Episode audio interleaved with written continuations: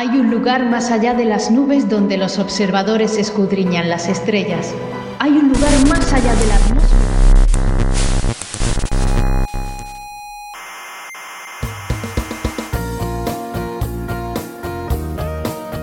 Aquí comienza Coffee Break, la tertulia semanal de la actualidad científica. imaginación. Únete a Radio Skylab, el podcast sobre el espacio, la ciencia y otras curiosidades.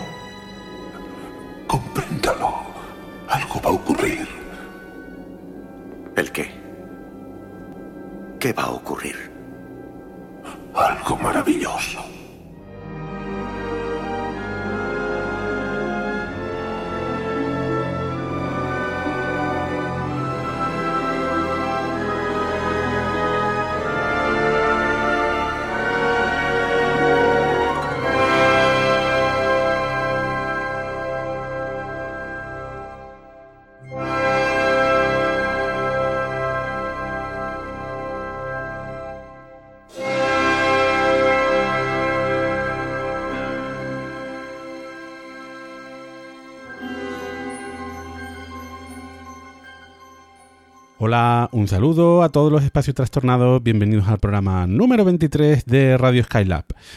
Bueno, eh, en este programa nos vamos a salir de nuestro formato habitual para celebrar un acontecimiento radiofónico. Eh, este va a ser un programa conjunto entre los podcasts Coffee Break y Radio Skylab.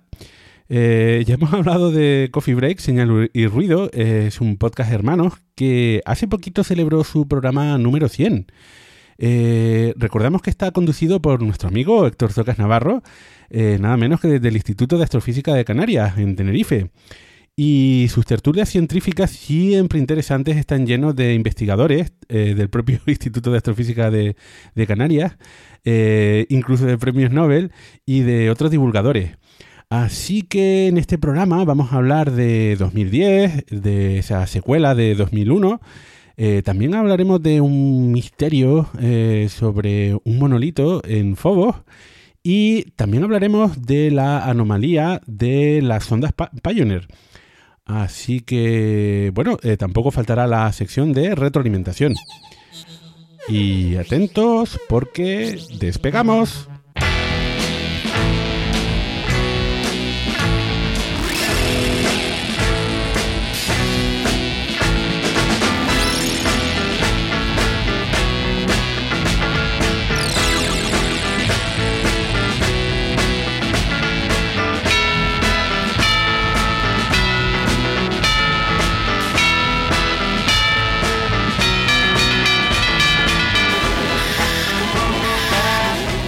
Hola, bienvenidos a un nuevo programa de Coffee Break de Radio Skylab.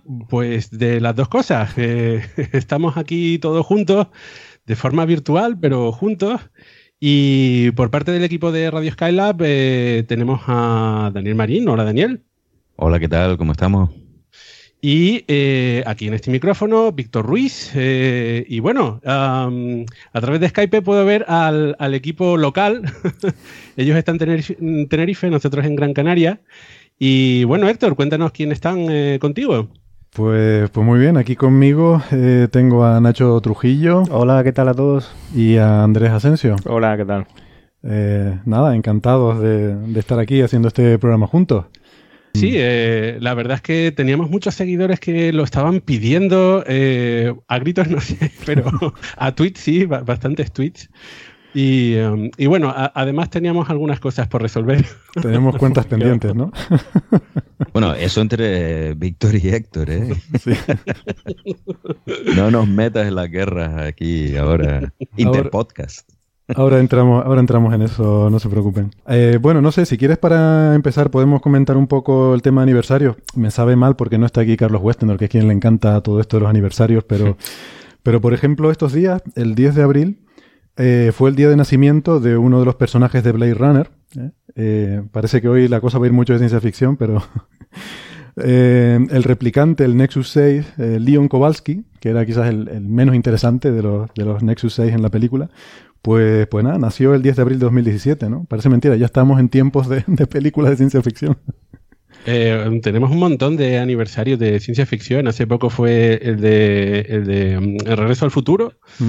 Ya estamos en el futuro, en ese, quizás en el futuro alternativo en el que Donald Trump es presidente de Estados Unidos. Que eso es Regreso al eh, Futuro 2, ¿no? Sí, Regreso al Futuro 2. y bueno, no sé, lo, lo, siguiente que tocará es el apocalipsis, digo yo. Bueno, pero que no. es, curioso porque. Bueno, en, Blade Runner hay un apocalipsis. De hecho, la película toda es, en, eh, es oscura, ¿no? Es de noche, porque justamente están en un mundo post-apocalíptico. Y eso es una curiosidad de Blade Runner, porque al final de la película eh, cogen unos trocitos prestados de, otra peli, y me parece que era de Kubrick además, eh, y sale el campo verde, ¿no? Y, del resplandor era, ¿no? Sí, de resplandor. Y eso es una incoherencia. eso es una incoherencia porque viven en un mundo apocalíptico en el que todos los animales se han quedado completamente eh, extintos, ¿no? ¿Y se explica en la película cuál fue la razón del apocalipsis? Fue un final que se añadió a última hora, ¿no? Por lo visto, para quedar bien. No, pero la, la, última escena de toda de la película se rodó en las horas finales del presupuesto. No tenían más. No, no, no podían seguir rodando más. Sí, pero me refiero a que, ¿qué causó el apocalipsis en Blade Runner? Ah, en la película no queda claro. vale, vale. Pero es, curioso, ¿no? Porque la, ciencia ficción em, eh, se ha vuelto muy, muy oscura y muy apocalíptica, ¿no? Eh, supongo que por la influencia de, de, grandes películas como Blade Runner, porque, ah, bueno, al principio, sobre todo en los años 80, por ejemplo, había un poco de todo, ¿no? Había mucha ciencia ficción que era épica, eh, por ejemplo, bueno, luego hablaremos de 2001 y de 2010, que son, son películas que te dejan así como muy, ¿no? te dan un subidón espiritual, filosófico, intelectual. Em, y, pero sin embargo parece que ya cada vez se hacen menos de estas, ¿no? Las películas de ciencia ficción últimamente son cada vez más basadas en una sociedad distópica, en un futuro apocalíptico. Parece que ahora vende lo más sombrío, ¿no? No sé si eso dice algo sobre nuestro subconsciente colectivo. Incluso las series también, porque Star Trek, por ejemplo, era rodada en plena Guerra Fría y sin embargo era una alegoría de la colaboración entre los pueblos. Eh, bueno, se puede matizar que estaba dominado con los humanos, ¿no? Con la raza humana, que sería el equivalente de, Estados Unidos, pero era como todo muy colaborativo, muy utópico. Bueno, siempre Sin embargo, bueno, hemos visto que las últimas series sí tienden a ser más oscuras. Pero yo, yo no sé, siempre me da la impresión, en Star Trek siempre estaban en guerra, o sea, siempre había una guerra, ¿no? Es, verdad que había una federación y tal, pero... Es como eh, Star Trek era algo así como, lo, como se veía en los Estados Unidos, ¿no? Eh, pero a nivel de toda la raza humana, mm. que eh, expandían, en este caso no la democracia, sino el conocimiento y el afán por la exploración, pero claro, había gente que no se dejaba explorar, pues. Los Klingon, los Klingon en Star Trek no son una alegoría de los rusos. ¿Perdón? Los Klingon no son una alegoría de los rusos ahí. Podría ser, ¿no? Probablemente sí. Es como. Es eso, la, es la Guerra Fría, ¿no? La interpretación desde la Guerra Fría. Ah, la cuestión es que siempre tiene que haber un malo, ¿no? Si no, qué aburrimiento de película. Pues fíjate, yo quería sacar ese tema después. Mira, me lo tengo, me lo tengo aquí apuntado. Luego hablaremos sobre si tiene que haber un malo o no. Eh, también interesante en la sección eh, aniversario. Hola, Carlos. Eh, también se cumple estos días, o sea, el, aniversario de. Mm, ¿Cómo es? De, del viaje orbital de Gagarin, ¿no? creo que es el día de la, de la cosmonáutica, ¿verdad, Daniel? Sí, el Día de la Cosmonáutica y además el Día eh, Internacional de, los Vuelos Espaciales Tripulados. O sea que eh, no es solo se celebra en, Rusia, por supuesto, una fecha muy señalada, pero que también es a nivel internacional. Y se conmemora eso, el vuelo de Gagarin en la Vostok 1. Bueno, pues, pues nada, con este, este repaso un poco a la actualidad del calendario, si tal día como hoy, hace... Tal día como hoy, cerramos ya la sección favorita de Westendor. Y, y, no sé, Víctor, si te apetece, nos podemos meter un poco nosotros en nuestro fregado. Porque. claro, por supuesto. Eh, no, la verdad es que me hizo, me hizo mucha ilusión eh, escucharte en el episodio 21 de Radio Skylab, ¿no? Que hablaban, hacían un especial sobre, sobre la película de 2001. Y, y como al hacer eh, la introducción, pues me, resultó muy entrañable, ¿no? Que hablabas de esta conversación que tuvimos hace ya casi un año, si te acuerdas, en el, en el Starmus Eh, es curioso porque el Starmus no solamente es un, pistoletazo de salida para bueno, una serie de conversaciones que, tuvimos nosotros, sino incluso para, el propio Radio Skylab. Por allí coincidí con Víctor Manchado y compartimos toda esa semana fantástica, nos lo pasamos genial. Eh, con tantos premios Nobel, tantos astrofísicos, tanta gente hablándonos de cosas interesantes y nos puso las pilas con, el tema de la divulgación eh, que yo tenía un poquitín abandonada. Y a la vuelta quedamos, a la vuelta de esa, ah, de esa semanita quedamos con, con Daniel y con, y con eh, Pasos y tomándonos unas cervecillas, pues de ahí surgió la idea de, de, Radio Skylab. Pero no me olvido de la conversación que eh, también tuvimos sobre, sobre películas y sobre gustos de películas. Es que eres rencoroso, ¿eh? No olvida. Nunca olvida. Bueno, pues nada, por, por poner... Fue, interesante, ¿eh? Estuvo, estuvo muy bien y la verdad es que ha sido muy interesante también los debates que hemos tenido. Yo creo que en redes sociales hemos calentado un poco el ambiente con, con este asunto, ¿no? Eh, a mí se me ocurrió decir, eh, yo, yo soy raro en muchos aspectos, lo reconozco, y, y, no se me ocurrió sino soltarle ahí, espetarle a Víctor, eh, así sin, sin, mayor preámbulo, que a mí me había gustado más la película de 2010 que la de 2001, ¿no? Y... Eso está grabado, además. recuerda, recuerda que cuando nos saludaste para, para, uno de los programas de Radio Skylab, eh, también nos enviaste un mensajito ahí sobre, para ponerlo al final, ¿no? De, de toma falsa, sobre 2010. Así que eso queda grabado. Está grabado, efectivamente, ¿no? Y sí, sí, bueno, ahí dando un poco de, cancha, ¿no? Al, juego este. Pero, pero no, debo decir que sí. Lo que pasa es que, claro, solo se ha contado, lo que ha aparecido en, los medios es solo una parte de la historia, ¿no? Eh, me gustaría contar la otra parte, que es que también, eh, o sea, 2001 me parece una película buenísima, pero para mí personalmente me gustó más 2010. Entiendo que es una, una posición muy minoritaria, y que esto no lo comparte nadie en el mundo y, está bien, es como Yo lo comparto. Yo también ah, lo comparto. ¿Sí? sí. Somos gente muy o sea, Yo, de hecho, prefiero cualquier película antes que 2001. Sí, es decir, es decir, no, esto es un tema... Bien, estoy bien acompañado. Yo sabía que hoy había traído... Estamos hablando... es que, claro, creo que para... Se me imagino que los, ¿eh? los, oyentes de, conocen bien tanto 2001 como 2010. Eh, si no, pues alerta spoiler, pero deberían haberlas visto ya. Eh, si lo que se estamos debatiendo es sobre película, ¿no? No sobre obras de arte, o, el arte como algo en general, ¿no? Eh, yo creo que como película, ¿no? Como algo que tú ves... Eh, por ejemplo, voy a poner un ejemplo. El otro día ustedes debatían en, Radio Skylab con todo detalle 2001, eh, ¿no? Lo destripaban a fondo y la verdad que está llena de cosas interesantes la, la película 2001. Pero si tú vas al cine y no entiendes lo que estás viendo, o sea, si el, eh, porque te hace falta haberte leído un libro o porque te hace falta haber buceado tanto, creo que como película no consigue eh, transmitirte el mensaje. O sea, no creo que sea una buena película en ese sentido. Para mí una buena película es autosuficiente, ¿no? Eh, sí, esa es la matización que yo quería hacer. O sea, yo, yo, quería decir que el libro me encantó. O sea, el, el libro 2001 me parece una maravilla. O sea, para mí puede ser la mejor novela que he leído nunca. Puede ser. Tendría que pensarlo ahí un poco, decidir entre Señor de los Anillos, 2001, alguna más, ¿no? Ah, me encantó. Entonces, la historia, la historia que se cuenta en 2001 a mí me encanta, ¿no? Y por supuesto, recomendamos a nuestros oyentes que no hayan escuchado ese episodio 21 de Radio Skylab, que lo escuchen, es maravilloso, y hacen una, eh, un análisis en profundidad de 2001. Y además me gustó mucho que usan como excusa la película para luego eh, meterse a debatir temas científicos, ¿no? que, que... Un gran programa, sí. Sí. Entonces, eh, o sea, me encanta la historia de 2001 y tal, ¿no? Y el, libro me parece maravilloso. ¿Perdona?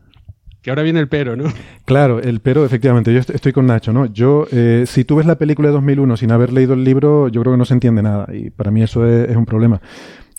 Entonces, dicho todo esto, eh, que es lo que quería matizar, eh, muchos oyentes me, van a poner a caer de un burro y, a Nacho también y a Andrés y, no sé si a Dani.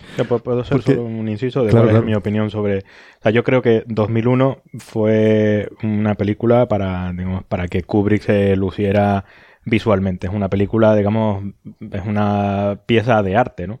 y la justificación de haberla, o sea, podía haberla basado en, la, en el libro de Arthur C. Clarke como haberla basado en un trozo de papel que había por ahí escrito, ¿no? O sea, él lo que estaba pretendiendo era hacer arte, ¿no? O sea, hacer una película. Y, y, bueno, está muy bien a nivel artístico, pero después a mí nunca me ha, nunca me ha, gustado, ¿no? Demasiado. Me parece muy naif en muchas cosas, ¿no? eh, aprovechando que Víctor está, no está aquí al lado. sí, yo estoy empezando a ver cómo el Skype eh, atraviesa la pantalla y llega a nosotros. ¿eh? Estamos... Es, posible porque se está poniendo nervioso aquí Víctor. Pero, a ver, claro, yo 2001 cuando la vi por primera vez era muy pequeño, no entendía absolutamente nada y me pareció un tostón. Y sin embargo, 2010 recuerdo de ir a, a verla al cine y todo y me encantó. Em, porque claro, la entendía. Yo esto sí se entiende, no es como 2001 que no había entendido nada. Era muy alegórico y incluso, bueno, de pequeño pues uno entiende cosillas, lo de los monos, el monolito, vale. Pero por ejemplo, el final sí que se me escapó por completo. Y 2010 se entendía muy bien y era una buena película de aventura. Claro, ahora de adulto, pues me doy cuenta que sí, 2001 es una gran película, y 2010 es una gran película de aventura. Son cosas distintas, ¿no? Son distintas. Eh, y eso, aprovecho sobre todo, y ustedes tienen suerte también, que Víctor está en nuestro... ahora me toca a mí, ¿no? muy nervioso. No, no, no. Cuélgale. no, ahora yo voy a cambiar de postura entonces, porque claro, yo defendía esta postura porque pensaba que era minoritaria, pero si ahora el pobre Víctor va a ser el único que defiende 2001, pues me voy a cambiar yo. No, no, de, hecho, de hecho, en la época, al parecer, muchos escritores de... ciencia ficción... Yo de, época ya hablamos tú y yo. Eh, yo defiendo 2001, a mí me gustó mucho, pero sí que es verdad que en su momento, 2010, yo me lo pasé pipa con 2010. Mm. Bueno, yo, yo, voy, a, yo voy a comentar algo. Eh, estoy de acuerdo en que 2010 es una película que se entiende mucho mejor. Es, mm, bueno, básicamente una, una, una, peli interesante porque tiene elementos que si quieres pasamos a comentar luego.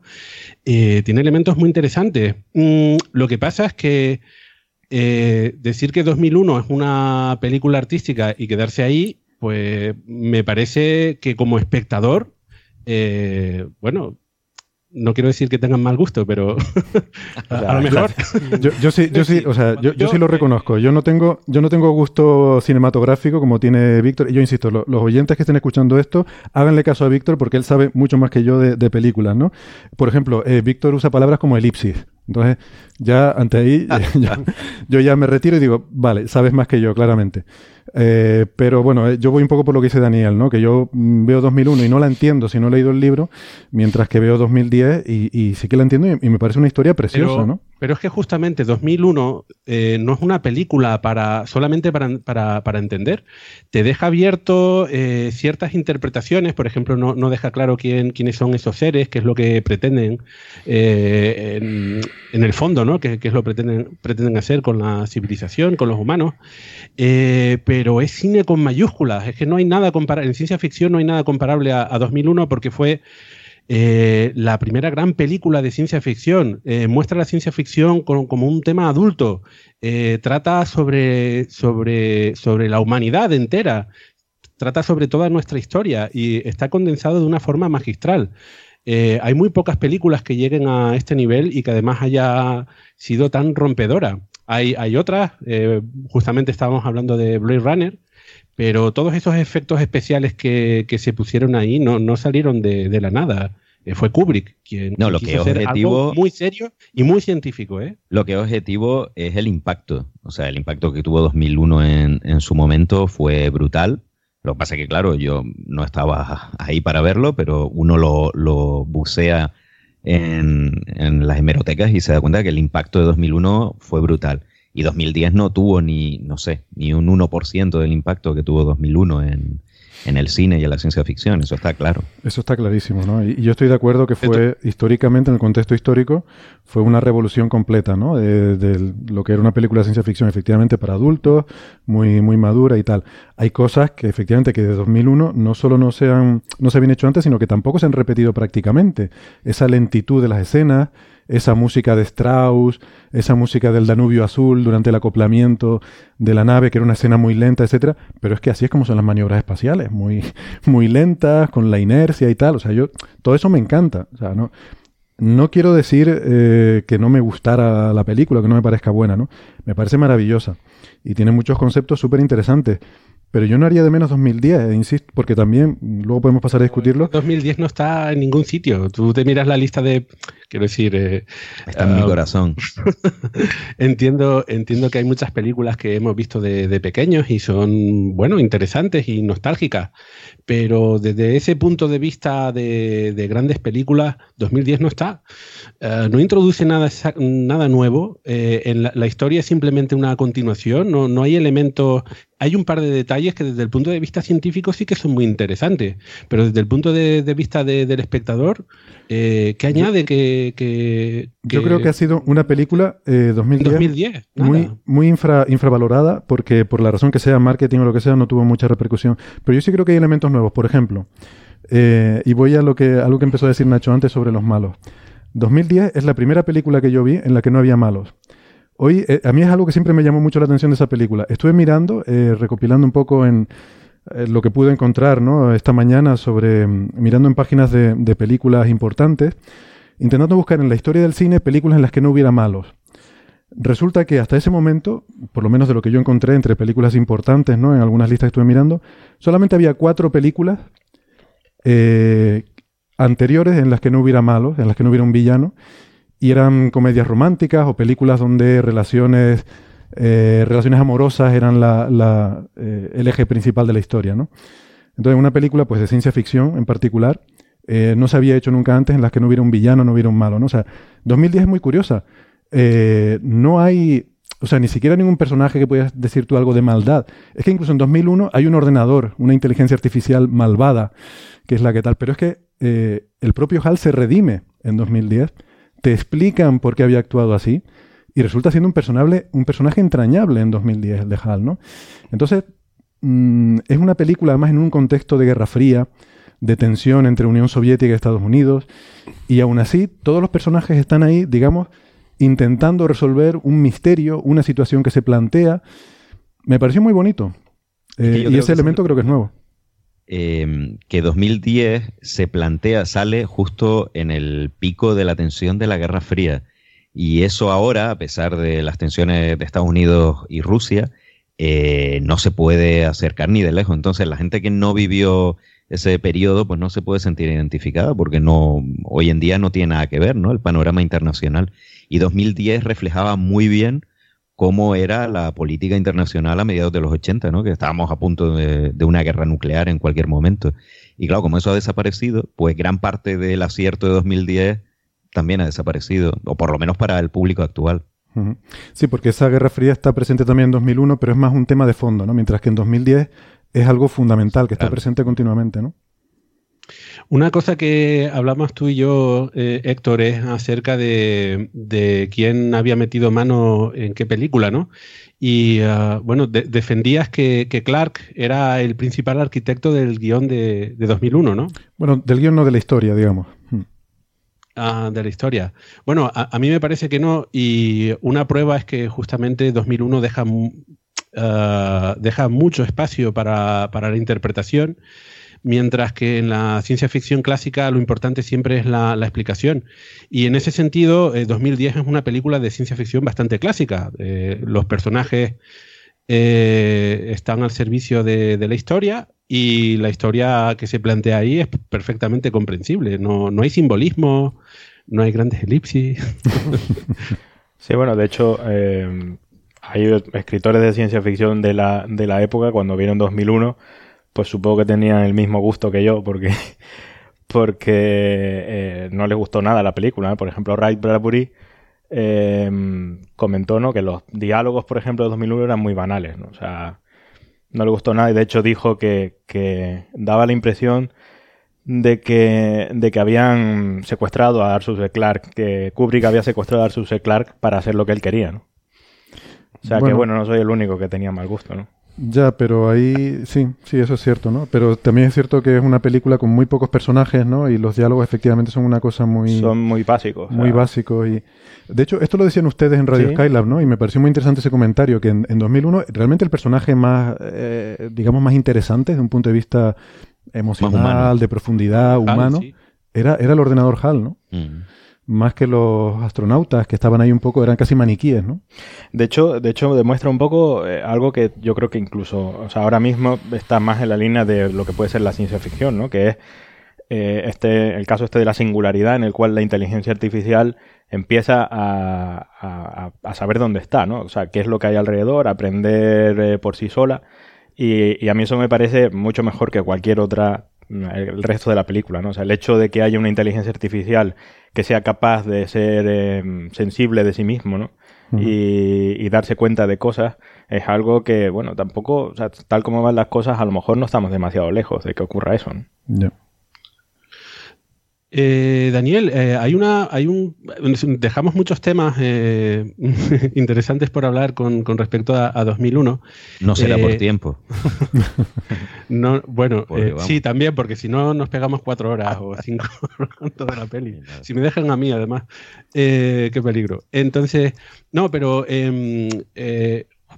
de, 2010 sí que hay un, tema bastante interesante, que es este de, la Guerra Fría, de las relaciones entre los, estadounidenses y los soviéticos. Y a mí me llama particularmente la atención es que en el eh, antes de ese pico que tú ponías en finales de los 70, 80 de, la Guerra Fría, eh, ya habían eh, misiones espaciales en las que colaboraban los soviéticos y los estadounidenses. Por ejemplo, el apoyo Apolo Soyuz no, pero eso fue una cosa puntual. Flash. En el 75, sí. y, pero, claro, pero una cosa interesante de precisamente 2010 es que eh, los soviéticos, los rusos, que digamos son los malos, eh, pero como dice Héctor, efectivamente luego al final no son los malos, pero sobre todo que se les trata de igual a igual. Es decir, están en el mismo plano que los norteamericanos, ¿no? que los estadounidenses. Eso hoy en día en una película de Hollywood sería prácticamente imposible. Exactamente, los soviéticos no son los malos. De hecho, al principio, o sea, hay un poco... A mí me gusta mucho una cosa. La primera escena de la película de 2010 va un político científico muy importante soviético, no queda claro quién es, pero se ve que es alguien muy importante, va a visitar a, Haywood Floyd en Estados Unidos a, a, intentar convencerlo de que le ayude a hacer esta misión conjunta, ¿no? En esa conversación, el estadounidense parece más testarudo y más reticente a la colaboración y el soviético parece más razonable. Es más, eh, Floyd le dice que él no cree que sea capaz de convencer a su gente para hacer una misión conjunta, mientras que el soviético sí que tenía ya el apoyo de sus superiores para hacer una misión conjunta, dando a entender que en las altas esferas los soviéticos eran como más razonables y más abiertos que los estadounidenses, lo cual en una película estadounidense yo creo que eso no se ha visto jamás ni se volverá a ver luego, sí que es cierto que a lo largo del desarrollo de la historia eh, sí que parece pues que el protagonista Floyd es un poquito más razonable que la, que la comandante rusa o soviética, aunque sí que al final, bueno, pues eh, se ponen de acuerdo, ¿no? Y, consiguen, bueno, pues tiene un poco ese, ese final bonito, ¿no? Eh, que, que, te, que, te, da ese subidón, ¿no? De cómo, pues, la representa cómo la humanidad es capaz de... Yo creo que sí que tiene algo de simbolismo, Víctor. Eh, tiene ese final, ¿no? Que para mí simboliza cómo la humanidad es capaz de ponerse de acuerdo para, para sobrevivir y para resolver un problema muy grande que tenían planteado. Eso sí que, eh, em, esa parte sí que fue premonitoria, eh, en el sentido de que durante los años 80 sí que había muchos científicos que estaban intentando colaborar con los soviéticos, ¿no? Eh, entendían que la Guerra Fría era un perjuicio que se estaba causando a, todo, a toda la humanidad por completo, que podíamos desaparecer. Carl Sagan, por ejemplo, colaboró desde los años 60 con científicos soviéticos y justamente Carl Sagan propuso eh, hacer eh, programas mm, de colaboración con, los soviéticos en el, tema espacial. Se propuso una misión a, Marte, que al final no sucedió, pero fíjate cómo cuando cayó el muro de, de Berlín y cayó la Unión Soviética, eh, mm, a los pocos años, unos cuantos años después, hacen caer la Mir, pero hay un proyecto conjunto entre Europa, entre Estados Unidos y entre Rusia, que es esa gran estación espacial que tenemos en estos momentos, donde efectivamente conviven los, rusos, los europeos, los estadounidenses, y simboliza, es más allá de ese símbolo ¿no? que aparece, en la película, ¿no? sino es lo que preconiza la película se hace realidad en la Estación Espacial Internacional. Aunque en el caso de la ISS eh, es también por necesidades mutuas, no, no tanto por algo pero el proyecto romántico, pero bueno. El proyecto político del que parte la Estación Espacial Internacional es un proyecto de colaboración entre ambos antiguos bloques. Sí, de hecho, no, no, por supuesto, pero claro, también parte porque sin los rusos, a mediados de los 90, sin los rusos, los americanos no podían haber sacado adelante su estación espacial, que se hubiese cancelado por completo, y Rusia no podía sacar adelante la Mir 2. Entonces, hay una necesidad mutua. Sin, sin esa colaboración mutua, no, hubiese, no se hubiese lanzado ni la Mir 2 ni la estación Freedom. Entonces, es verdad que estaba ese espíritu de cooperación, por supuesto, después de la caída de la Unión Soviética, pero también había, había mucho interés. Había necesidad. Claro, pero es lo que digo, en, 2010 es que es por necesidad todo esto. O sea, al final Estados Unidos acepta esa misión conjunta porque, bueno, descubren que había esa anomalía en la órbita de la Discovery que iba a hacer que se estrellara, los, rusos, los soviéticos iban a llegar antes y ellos tenían la necesidad de ir con ellos y al final tienen que colaborar porque si no era la única forma de, salir vivos de allí, ¿no? Es algo parecido en, no recuerdo exactamente, me parece que es en el Marciano, ¿no? Donde no es una guerra fría con respecto a los chinos, ¿no? Pero, pero también eh, los norteamericanos deciden pedirle ayuda a los chinos porque tienen el único cohete que puede poner esa fue una cosa que me gustó mucho también el marciano, ¿no? Cómo se busca la ayuda de, de los chinos también para, para, intentar resolver ese problema. Yo en cambio lo vi como un guiño a, la, a ¿cómo se llama? A lo, al mercado chino, ¿no? Para vender la película allí. no, porque esto, esto, estaba en el libro, ¿eh? En las dos cosas. No, no, pero esto, esto venía del libro. O sea, el marciano sí que está basado en una novela que fue una cosa que hizo este hombre y lo colgó en Amazon para que la gente lo, se lo bajara por dos dólares. O sea, de hecho, creo que fue al revés, ¿no? Me parece que en el libro son los chinos quienes se ofrecen a, la, a NASA eh, porque en principio su, su, cohete es un proyecto secreto, ¿no? Nadie lo conoce. No, en la película es igual también. Está peor ah. explicado, pero sí, también los chinos se lo ofrecen. Sí, es lo mismo, es lo mismo. Mm. Mm. para los que hayan visto 2010, eh, spoilers, eh, quería preguntarles sobre el evento, ahí que tengo astrofísicos, quería preguntarles sobre el evento final que hay en, en, la película, ¿no?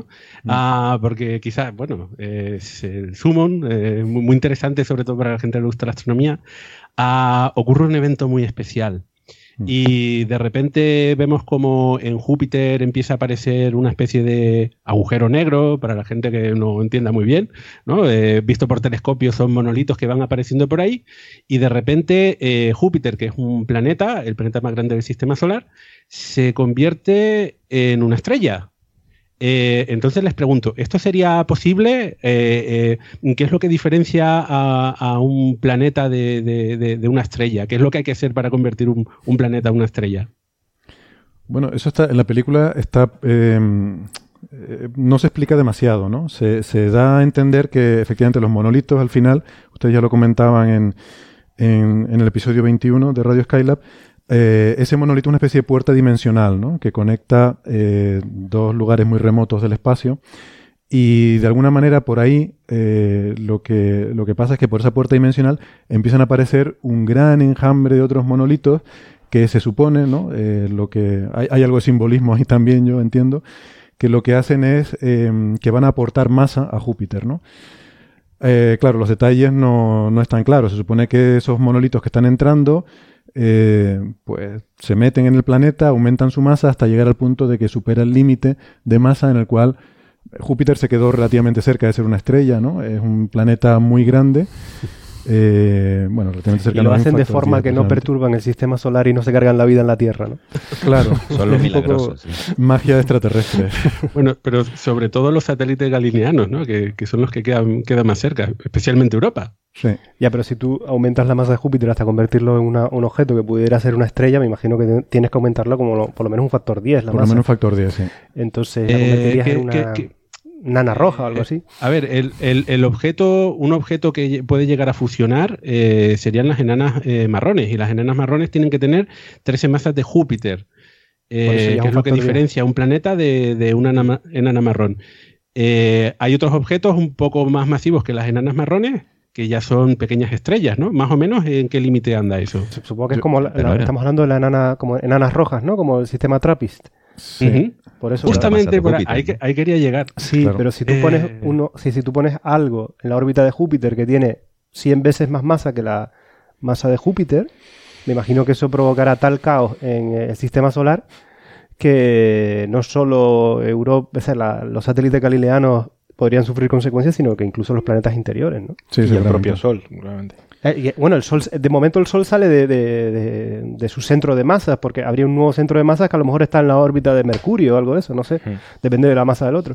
Con lo cual imagínate el caos que se generaría Así que los amigos, de los monolitos realmente eran los malos. Por fin los hemos descubierto. Sería un cielo mucho más bonito, la verdad, que el que tenemos ahora, con un solo punto amarillo. No, cállate, cállate, que ya, ya es un coñazo conseguir tiempo oscuro en los telescopios, como para encima poner dos eh, soles. sí, porque eso yo creo que es la peor consecuencia de la película, que se cargan el, el cielo nocturno por completo. ¿eh? Se acaba la astronomía. Pues tendríamos. estamos en un sistema binario, se acabó ahí. A ver, a ver, entonces, eh, lo que hacen al final de 2010 es convertir a Júpiter, entendemos que en una nana roja, algo así. Sí, pero, yo, estoy recordando... Cuando veo la película, no interpreta... O sea, eh, claro, la interpretación física más lógica es que aumenten la masa, ¿no?, de Júpiter. Pero como son extraterrestres y si total van a traer la masa por un portal dimensional, a lo mejor consiguen simplemente por magia alienígena usando, comprimir Júpiter, porque al fin y al cabo se ve que el planeta se comprime, ¿no? Sí, da la impresión, la imagen es como que se comprime, sí. Lo comprime y... Pero si lo comprimes, Daniel, tienes que... Pero magia, pero brilla.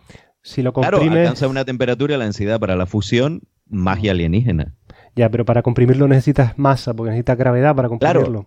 Claro, claro, pero si esta gente, eh, bueno, esta gente, estos alienígenas traen la pueden traer la masa de otro sitio por un portal dimensional, pues yo qué sé. pero esto en la novela no sé si lo explican, no lo sé. Sí, esa parte quizás es poco científica, ¿no? Porque de hecho, incluso efectivamente, lo lógico sería asumir que es una enana roja, pero yo recuerdo ahora que las imágenes que ponen de esa nueva estrella que nace es blanca.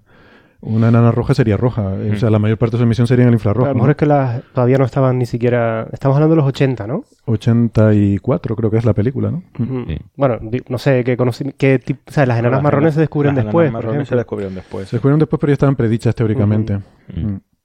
No, no, creo que fuera una enana marrón porque se veía que brillaba en el visible. ¿no? De que sea una eh, enana roja me interesa porque justamente lo que citaba Nacho, ¿no? Eh, ahora conocemos un pequeño sistema planetario, el, el, TRAPPIST 1, que está compuesto por una enana roja y siete, al menos siete planetitas de tipo terrestre a su alrededor. Y, eh, y, que además las dimensiones de ese sistema planetario es comparable al de Júpiter y su corte de, satélites eh, que tiene alrededor.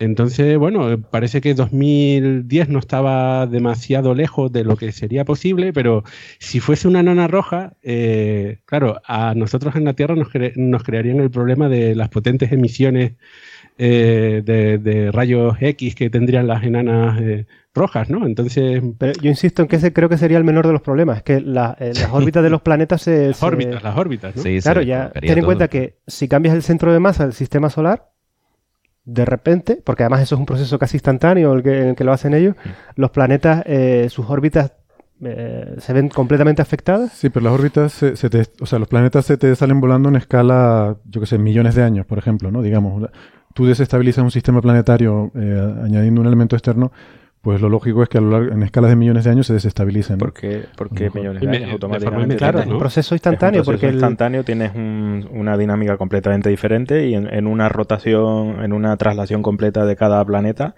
eh, sus fuerzas son completamente diferentes. ¿no?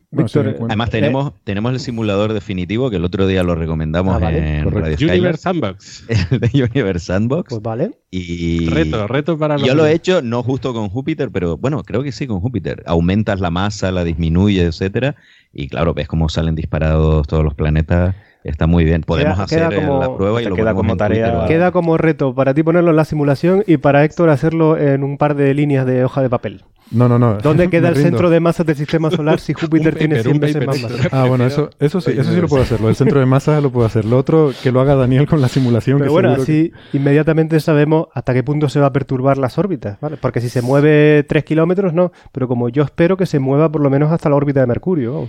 Sí, bueno, yo no creo que tanto, pero sí, efectivamente, esa parte está claro que no está, no está bien tratada. Salvo que, como dice Daniel, invoquemos a la magia alienígena y digamos, no, no aumenta más masa, sino que con la misma masa que tiene, de alguna forma, le implosiona el núcleo de alguna manera que aquello empieza a brillar. Una tecnología. A mí, a mí acláreme si 2010 es una película de ciencia ficción o de fantasía. Sí, sí, sí. No, ahí, ahí, te doy la razón, vale, es un poco... Pero bueno, a ver, que el final, el final de 2001 también es bastante fantástico, ¿eh, Víctor? Pero casi no hay películas de ciencia ficción que no, que no contengan elementos fantásticos. Hombre, El Marciano, por ejemplo, estamos hablando ahí, me gustó mucho por eso, pero todo muy realista, ¿no? Bueno, bastante, sí, sí. sí tiene en, en, diferentes, eh, digamos, podemos decirlo, en diferentes niveles, ¿no? Pero sí, es, un, es, un, es, un, continuo, una línea continua entre ciencia ficción y fantasía. No hay un límite claro. Mm. De hecho, se puede llegar a, afirmar que, que, la ciencia ficción es un subgénero de la fantasía. Mm. Tiene, tiene rasgos, por ejemplo, ya poniéndome un poco cínico, ¿no? Pero, por ejemplo, en otras películas que se han hecho sobre Marte, cuando eh, películas a lo mejor de hace 10, 15 años, cuando se le pide al becario de turno que va en la nave, haz una simulación en cuatro líneas de código, te hace una animación 3D de la cueva volcánica que han descubierto. Mm. Eso sí que es fantasía. Que por cierto, otro fallo de 2010 es que si efectivamente es una enana roja, o bueno, da igual, es, una, es algo que brilla, ¿no? Un fusor ahí o lo que sea. Eh, Europa se quedaría fuera de la zona habitable. Y se supone que el objetivo de todo esto, bueno, a no ser que, claro, como tiene más masa, entonces si sale disparado, la órbita se, es mayor, pero en teoría quedaría fuera de la zona habitable, nos cargamos Europa también. Bueno, la simbología que se ve al final es como que mm, esa estrella eh, calienta la superficie de Europa, que pasa de ser una superficie helada, se ven unas plantas allí, ¿no? Como que están apareciendo unas plantas y tal. Se derrite todo y se queda un planeta habitable. Sí. Por cierto, Daniel, eh, el final de 2010 dicen una frase ah, muy conocida que estos dos mundos, eh, estos son vuestros, excepto Europa. Eh, no intenten aterrizar ahí. ¿Qué ha pasado con las misiones? Porque ha habido noticias recientes, ¿no? ¿Qué ha pasado con las misiones que se dirigen a, Europa, a esta luna de Júpiter? Bueno, aprobada solo había uno, que era, y de milagro, que es Europa Clipper, y esa sigue adelante. Esa sigue adelante. ¿El Europa Lander? Europa Lander surgió el año pasado como una obligación del Congreso de Estados Unidos hacia la NASA, que lo obligó a aterrizar en Europa, violando lo que nos estaban diciendo los alienígenas, los, los monolitos.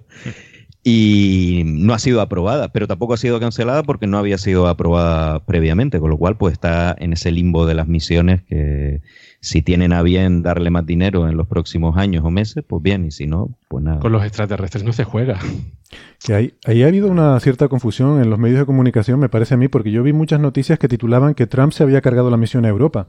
Pero sí, se habían confundido Europa Lander con, Europa Clipper. Claro, el pero claro que Europa Lander no ha sido aprobada, es un, es un estudio preliminar. Entonces, lo que se esperaba es que este año se diera más dinero en el presupuesto de la NASA para seguir desarrollando la misión y no se ha dado ni, ni un dólar. Pero claro, como tampoco había sido aprobada, pues no significa nada. De hecho, es una misión del año pasado, o sea, salió de la nada el año pasado. Y es una misión muy ambiciosa y bastante, científicamente también bastante difícil de justificar, porque si no hay, eh, si no va Europa Clipper primero y e investiga cuáles son los sitios interesantes donde se puede aterrizar o qué es lo que, cuál es la instrumentación científica adecuada para esa sonda, pues un poquito difícil de justificar, pero bueno. Hay que tener una misión exploratoria primero, ¿no? Em, yo hay un par de cositas más que tenía apuntadas, sobre todo mientras escuchaba el, programa eh, número 21 de ustedes hablando de 2001, que lo, lo, escucho todos con mucha atención, pero ese me, gustó particularmente. Y, y, hubo algunas discusiones interesantes sobre las interpretaciones en 2001, porque efectivamente, como tú dices, Víctor, es una película que deja muchas cosas abiertas a la interpretación, ¿no? Y a mí me chocó, por ejemplo, creo que era Daniel el que decía, ¿no? Que, mm, que mm, sobre qué son los monolitos. ¿eh? Y, y, me llamó mucho la atención que para Daniel son los propios extraterrestres. Yo jamás lo había visto así. O sea, para mí los monolitos eran como máquinas de los, extraterrestres. Los monolitos son los malos. Los malos, porque son negros. Primero porque son negros, quieren destruir el sistema solar y nos prohíben ir a Europa que, que forma parte del sistema solar. No, no, no, el que nos prohíbe ir a Europa es de David Bowman. Bowman. El... Bueno, pero David Bowman es un convertido, ¿no? Después de claro, claro, está dominado por los monolitos. Sí, un poco malos sí que son, ahora que lo estás comentando. Con lo cual se confirma que no hay buena película sin malos. el papel de Bowman a mí también me confunde un poco. Yo al final no sé si este tinglado que se monta en Júpiter ¿Es cosa de Bowman o es cosa de los alienígenas? Porque los alienígenas parece que vinieron aquí hace 3 millones de años, dejaron los monolitos y se fueron. Perdona, Héctor, un, comentario sobre el tema de los, de los monolitos. ¿no? Eh, la, interpretación de Daniel es posible en la película, pero no es posible en el libro. Porque en el libro se deja bastante claro que los eh, monolitos son instrumentos que utilizan los eh, extraterrestres. ¿no?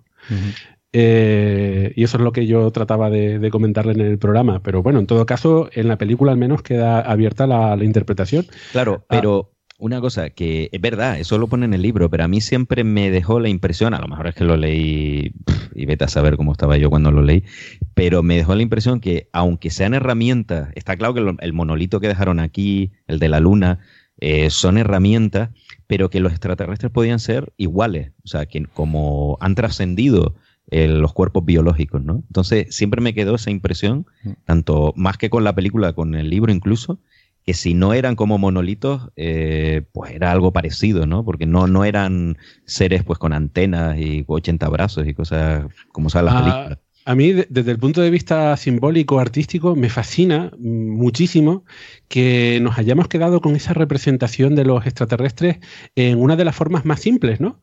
Porque eh, el, monolito es completamente negro, es, muy, es muy sencillo y, sin embargo, su presencia en la película impone muchísimo.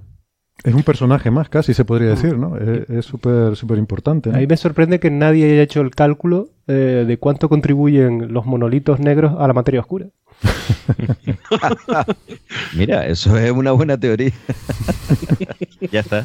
Solucionó el misterio. No, puede ser, porque los monolitos sí interactúan con la luz porque la absorben, no la reflejan. es verdad, es verdad. Es una de las cosas que dice, eh, además, insistentemente, no reflejan luz, la absorben toda. Absorben todo lo que cae en su superficie. Totalmente. Bueno, pero frente al fondo negro del cielo no lo veríamos, ¿no? Eh, Así que. pero es diferente a la materia oscura, porque la materia oscura es transparente. Está claro. Pero que. Hay, además son, son capaces de, de, cambiar el campo gravitatorio de Júpiter, así que... Claro. A mí me da la impresión además de que los monolitos son diferentes cosas. O sea, que diferentes monolitos son diferentes máquinas. O sea, que uno es una puerta dimensional, el de la Luna es un sensor que, que está ahí para detectar cuándo le da el sol y entonces mandar una señal los que entran para modificar Júpiter tienen otra función diferente. O sea, me da la impresión de que esta gente hace cosas conforme monolito porque es lo que les gusta o de alguna forma es como han aprendido a hacerlo, pero son diferentes máquinas, ¿no? Y, hasta la parte de fantasía de todo esto.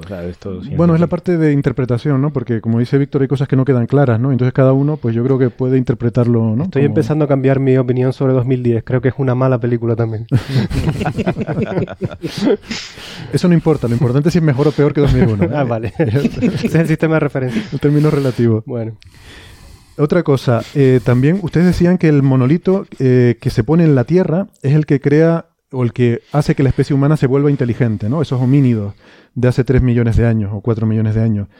Yo no lo había interpretado así, yo lo había interpretado como que el, monolito estaba para buscar y fomentar eh, posibles, em, digamos, eh, algún, posible signo de inteligencia incipiente, ¿no? Entonces lo que hace el monolito, digamos, es ayudar a esa especie que parece prometedora eh, ayudarle a desarrollar sus habilidades. ¿no? Eh, hay una escena, recuerdo en el libro, en la película no sale, en la que los homínidos empiezan a, tirarle piedras y palos al, monolito y sobre su superficie aparecen patrones, eh, creo, creo recordar que era algo así, aparecen patrones a los que ellos intentan acertarle, ¿no? Y al principio, mm, bueno, por supuesto fallan estrepitosamente, pero luego poco a poco van afinando la puntería, ¿no? La impresión que yo saqué es como que el monolito está intentando entrenar a aquellas criaturas para ayudarle. Eh, entonces no es tanto que cree la inteligencia como que le da una pequeña ventaja o le ayuda sea, igual que un granjero no crea las papas, pero les pone a las semillas un entorno en el que pueden germinar y pueden, y pueden crecer. Eh, me, ha salido maravillosa la metáfora, ¿eh? me ha quedado bonita. Gastronomía, ¿no? Gastronomía, sí. pues ahora que lo comentas, yo creo que eso es una interpretación eh, muy curiosa porque el tema de la intervención del monolito que yo también lo interpreté así, vamos, que no, lo que yo recuerdo es que sí que le, le daba la inteligencia ¿no? a nuestros antepasados, es verdad que es un poco polémico, ¿no? Porque es como, bueno, entonces somos hijos del, monolito, mientras que, como tú dices, si realmente lo que hizo fue limitarse a ayudar, pues es, otro, es otra cosa completamente distinta, ¿no? No hay una intervención directa. Eh, bueno, la, intervención que hacen eh, depende también de la definición de inteligencia que utilicemos, ¿no? Eh, por ejemplo, si los mamíferos no son absolutamente nada inteligentes, pues efectivamente el monolito los convierte en inteligentes. pero si definimos inteligencia como algo que también es un continuo, para mí lo que hace el meteorito no es exclusivamente hacernos inteligentes, sino eso, depende de la, de la, mm, de la denominación que hagamos. Eh, lo que hace es, hacernos convertirnos en una civilización tecnológica. La naturaleza deja de ser exclusivamente naturaleza para, convertirla en tecnología. Empiezan a utilizar eh, lo que ven a su alrededor como, herramientas. Las piedras ya no son piedras exactamente, son armas. Hmm. Eh, y, y, los animales ya dejan de ser animales, son alimentos, ¿no? Que ellos pueden cazar. Sí, la cuestión es si tú piensas que esa, eh, digamos que esa simiente ya estaba en esos homínidos o si o, no y se la puso el meteorito, ¿no? El, monolito. Yo creo que esa sería la, diferencia entre las dos interpretaciones, ¿no?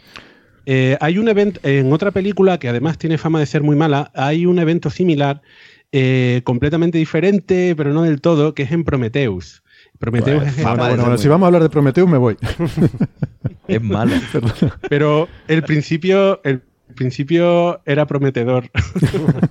y en el, en el, principio de Prometeos, y estamos hablando de los cinco primeros minutos de la película, no hay spoiler ninguno, pues eh, se ve un extraterrestre que llega a la Tierra y que este extraterrestre lo que hace es disolverse, se toma una especie de líquido, se disuelve en el agua y lo que vemos es cómo eh, se empiezan a disolver las cadenas de ADN y a replicarse.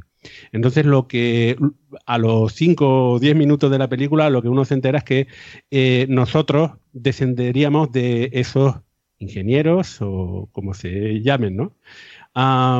y, en ese caso sí que estaría mucho más claro, no, no hay interpretación posible, ¿no? Nosotros descenderíamos directamente de, esos ah, extraterrestres. En 2001 se entiende que no, que en la Tierra pero también está abierta la interpretación. Sí, está abierto el, grado de involucración, claro, claro. Mm. Porque en la ciencia ficción clásica también se llega a comentar el tema de los planetas semillas, ¿no? Eh, pues hay civilizaciones que van dejando sus semillitas en un montón de planetas con posibilidades de, vida habitables eh, y en algunos mm, surgirá la vida inteligente y en otros no. Yo siempre, siempre me he preguntado en todas estas eh, civilizaciones que se dedican a tocar otras, ¿no? Em, en ciencia ficción. O sea, eh, eh, nuevamente suelen ser cosas que, que, la otra civilización no entiende, ¿no? O sea, un monolito ahí puesto nadie lo entiende, ¿no? Es un problema de comunicación entre las dos civilizaciones, porque si no, ¿por qué haces una cosa que es complicada para la otra civilización de entender? Eh, ya que después se pega años intentando entender qué es lo que pasa con esa cosa negra que está en, plantada en algún sitio. Eh, y no lo haces muy obvio, ¿no? O sea, que ellos entiendan perfectamente qué es lo que está pasando. Pero en 2001 sí que lo entendían. O sea, el monolito llegaba ahí y de alguna forma interactuaba con aquellos homínidos eh, se supone que a un nivel mental, eh, de, tal manera que pues les ponía esos ejercicios, ¿no? esos entrenamientos para que aquellos homínidos fueran, fueran ejercitando ¿no? sus habilidades incipientes. Un poco como yo lo entendía. Eh, pero claro, lo que decimos, ¿no? Queda un poco. Esto sí que incluso en el libro queda muy abierto, ¿no? Esa era mi interpretación, pero puede haber otras, ¿no? Y de hecho, al final de 2010, hay también otra, otra escena que es un poco el cerrar el círculo, donde se ve en Europa cuando sale el sol y se ve esas eh, esa especie de planta, se ve ahí de repente un monolito negro también en Europa y empieza a sonar la música de Strauss, ¿no? De Así habló Zaratustra, con lo cual da a entender como que está empezando de nuevo el ciclo, ¿no? Y me, fastidia mucho el tener la duda, porque no consigo ni siquiera llegar a mi propia interpretación de si esto lo han hecho los extraterrestres o si lo ha hecho David Bowman, que se ha convertido en una especie de semidios que adquiere los poderes. Se ha convertido en parte de los extraterrestres y a lo mejor les ha, mm, digamos, metido un poquito de prisa para que se preocupen también por, por Europa, no sé. Como que él vuelve al sistema solar que es su casa, ¿no? Y quiere... Claro. Esa es una interpretación interesante porque eh, lo que vemos al final de 2001, especialmente explicado en el libro, es que eh, efectivamente Bowman trasciende, se convierte en ese niño de las estrellas que se visualiza así como niño de las estrellas en, el cine. Eh, y en el, en el, libro nos explican que está en un nuevo estadio, eh, que ahora es capaz de viajar a través de la, de la, galaxia y se supone que ahora tiene nuevos poderes, quizás como Superman, ¿no? Ah, pero en 2010 vuelve a la Tierra y se dedica a hacer cosas, ¿no? Eh, avisar a la gente que algo Como maravilloso, claro, mm. eh, algo maravilloso va a ocurrir. ¿Y qué es esa cosa maravillosa que va a ocurrir? Pues que en Europa, entendemos, se, interpreta así, se va a crear vida, ¿no? ¿Y quién la crea? Pues la crea, la crean o bien los extraterrestres o, bien él. No, la vida ya estaba. Porque cuando llega la, la sonda que manda la Leonov, eh, ¿Te acuerdas? Que se ve ahí algo verde, clorofila, no sé qué, empiezan a... Eh, o sea, que ya había vida allí. Entonces se supone que es para lo mismo que hizo el monolito en la Tierra, proteger la vida y se supone que inteligente y fomentar la inteligencia, ¿no? Mm. La inteligencia... Yo es que no interpreto el final así de 2010, interpreto que el monolito lo que hace es eh, crear las condiciones necesarias para que surja la vida en Europa pero que ya había vida. Ya había vida, sí ah. es cierto. Cuando ellos pasan con la Leonov, mandan una sonda y detectan clorofila y tal, sí, sí. Y Recuerdo una frase dice algo. ¿La vida antes de que esté el, monolito allí o no? Antes, antes. Bueno, no se sabe si había un monolito ya. Eso no lo sabemos, claro. Bueno, estaba el monolito el de 2001, claro. Eh, el, grande, ¿no? El grande, aquel. No sabemos si hay. El grande Yo creo estaba que en órbita esto ya es eh, sobreinterpretación, ¿no? Yo creo que parte de lo bonito de la novela y de la historia es precisamente que está abierto, ¿no? Mm. Lo, interesante y lo preocupante también, hablando del Europa Lander, es que nosotros ahora mismo estamos intentando conocer si existe vida en otros lugares del universo, y especialmente lo que nos queda cerquita y lo que podemos esperar, que es en el sistema solar.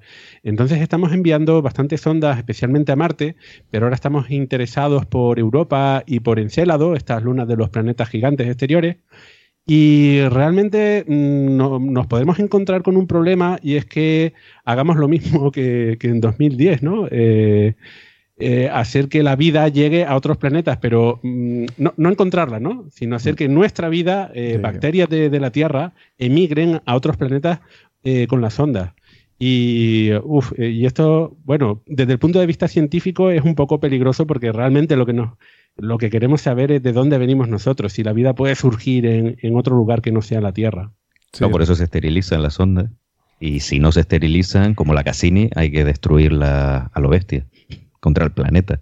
Ahora sí, pero antes es el problema. Yo sí, sí, yo estoy totalmente de acuerdo y aquí he, apostado que la, cuando encontremos vida en Marte será vida terrestre, pero, pero bueno. Em, vale, y, por ir terminando el bloque este, que bueno, a mí me encanta y creo que a Víctor también, y, podríamos, quizás eh, sospecho también a Daniel, pero igual Andrés y Nacho se están aburriendo un poco. Pero eh, quería sacar también un par de. Eh, tocar un par de temas más. uno tiene que ver con. Em, surgió también la pregunta en su programa sobre la duración del viaje, cuánto era, porque iban hibernando y tal. Y esa pregunta está respondida en 2010. hay una conversación entre Haywood Floyd y su hijo pequeño que el niño le está preguntando, ah, vas a dormir mucho tiempo, te vas a morir. Y, le contesta que es que van a estar durmiendo, eh, son dos años y medio el viaje. Creo, creo entender que era ida y vuelta, dos años y medio, que es sorprendentemente rápido, ¿no? Me parece. Pero mm, ahí dice, le contesta Floyd al hijo, que es necesario porque si no te volverías loco.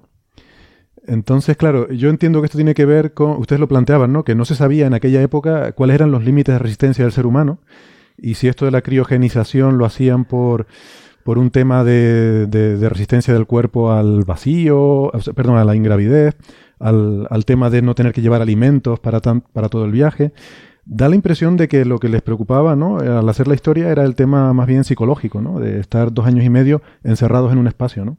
Claro, es que cuando se rodó 2001, la, el récord de permanencia en el espacio eran dos semanas.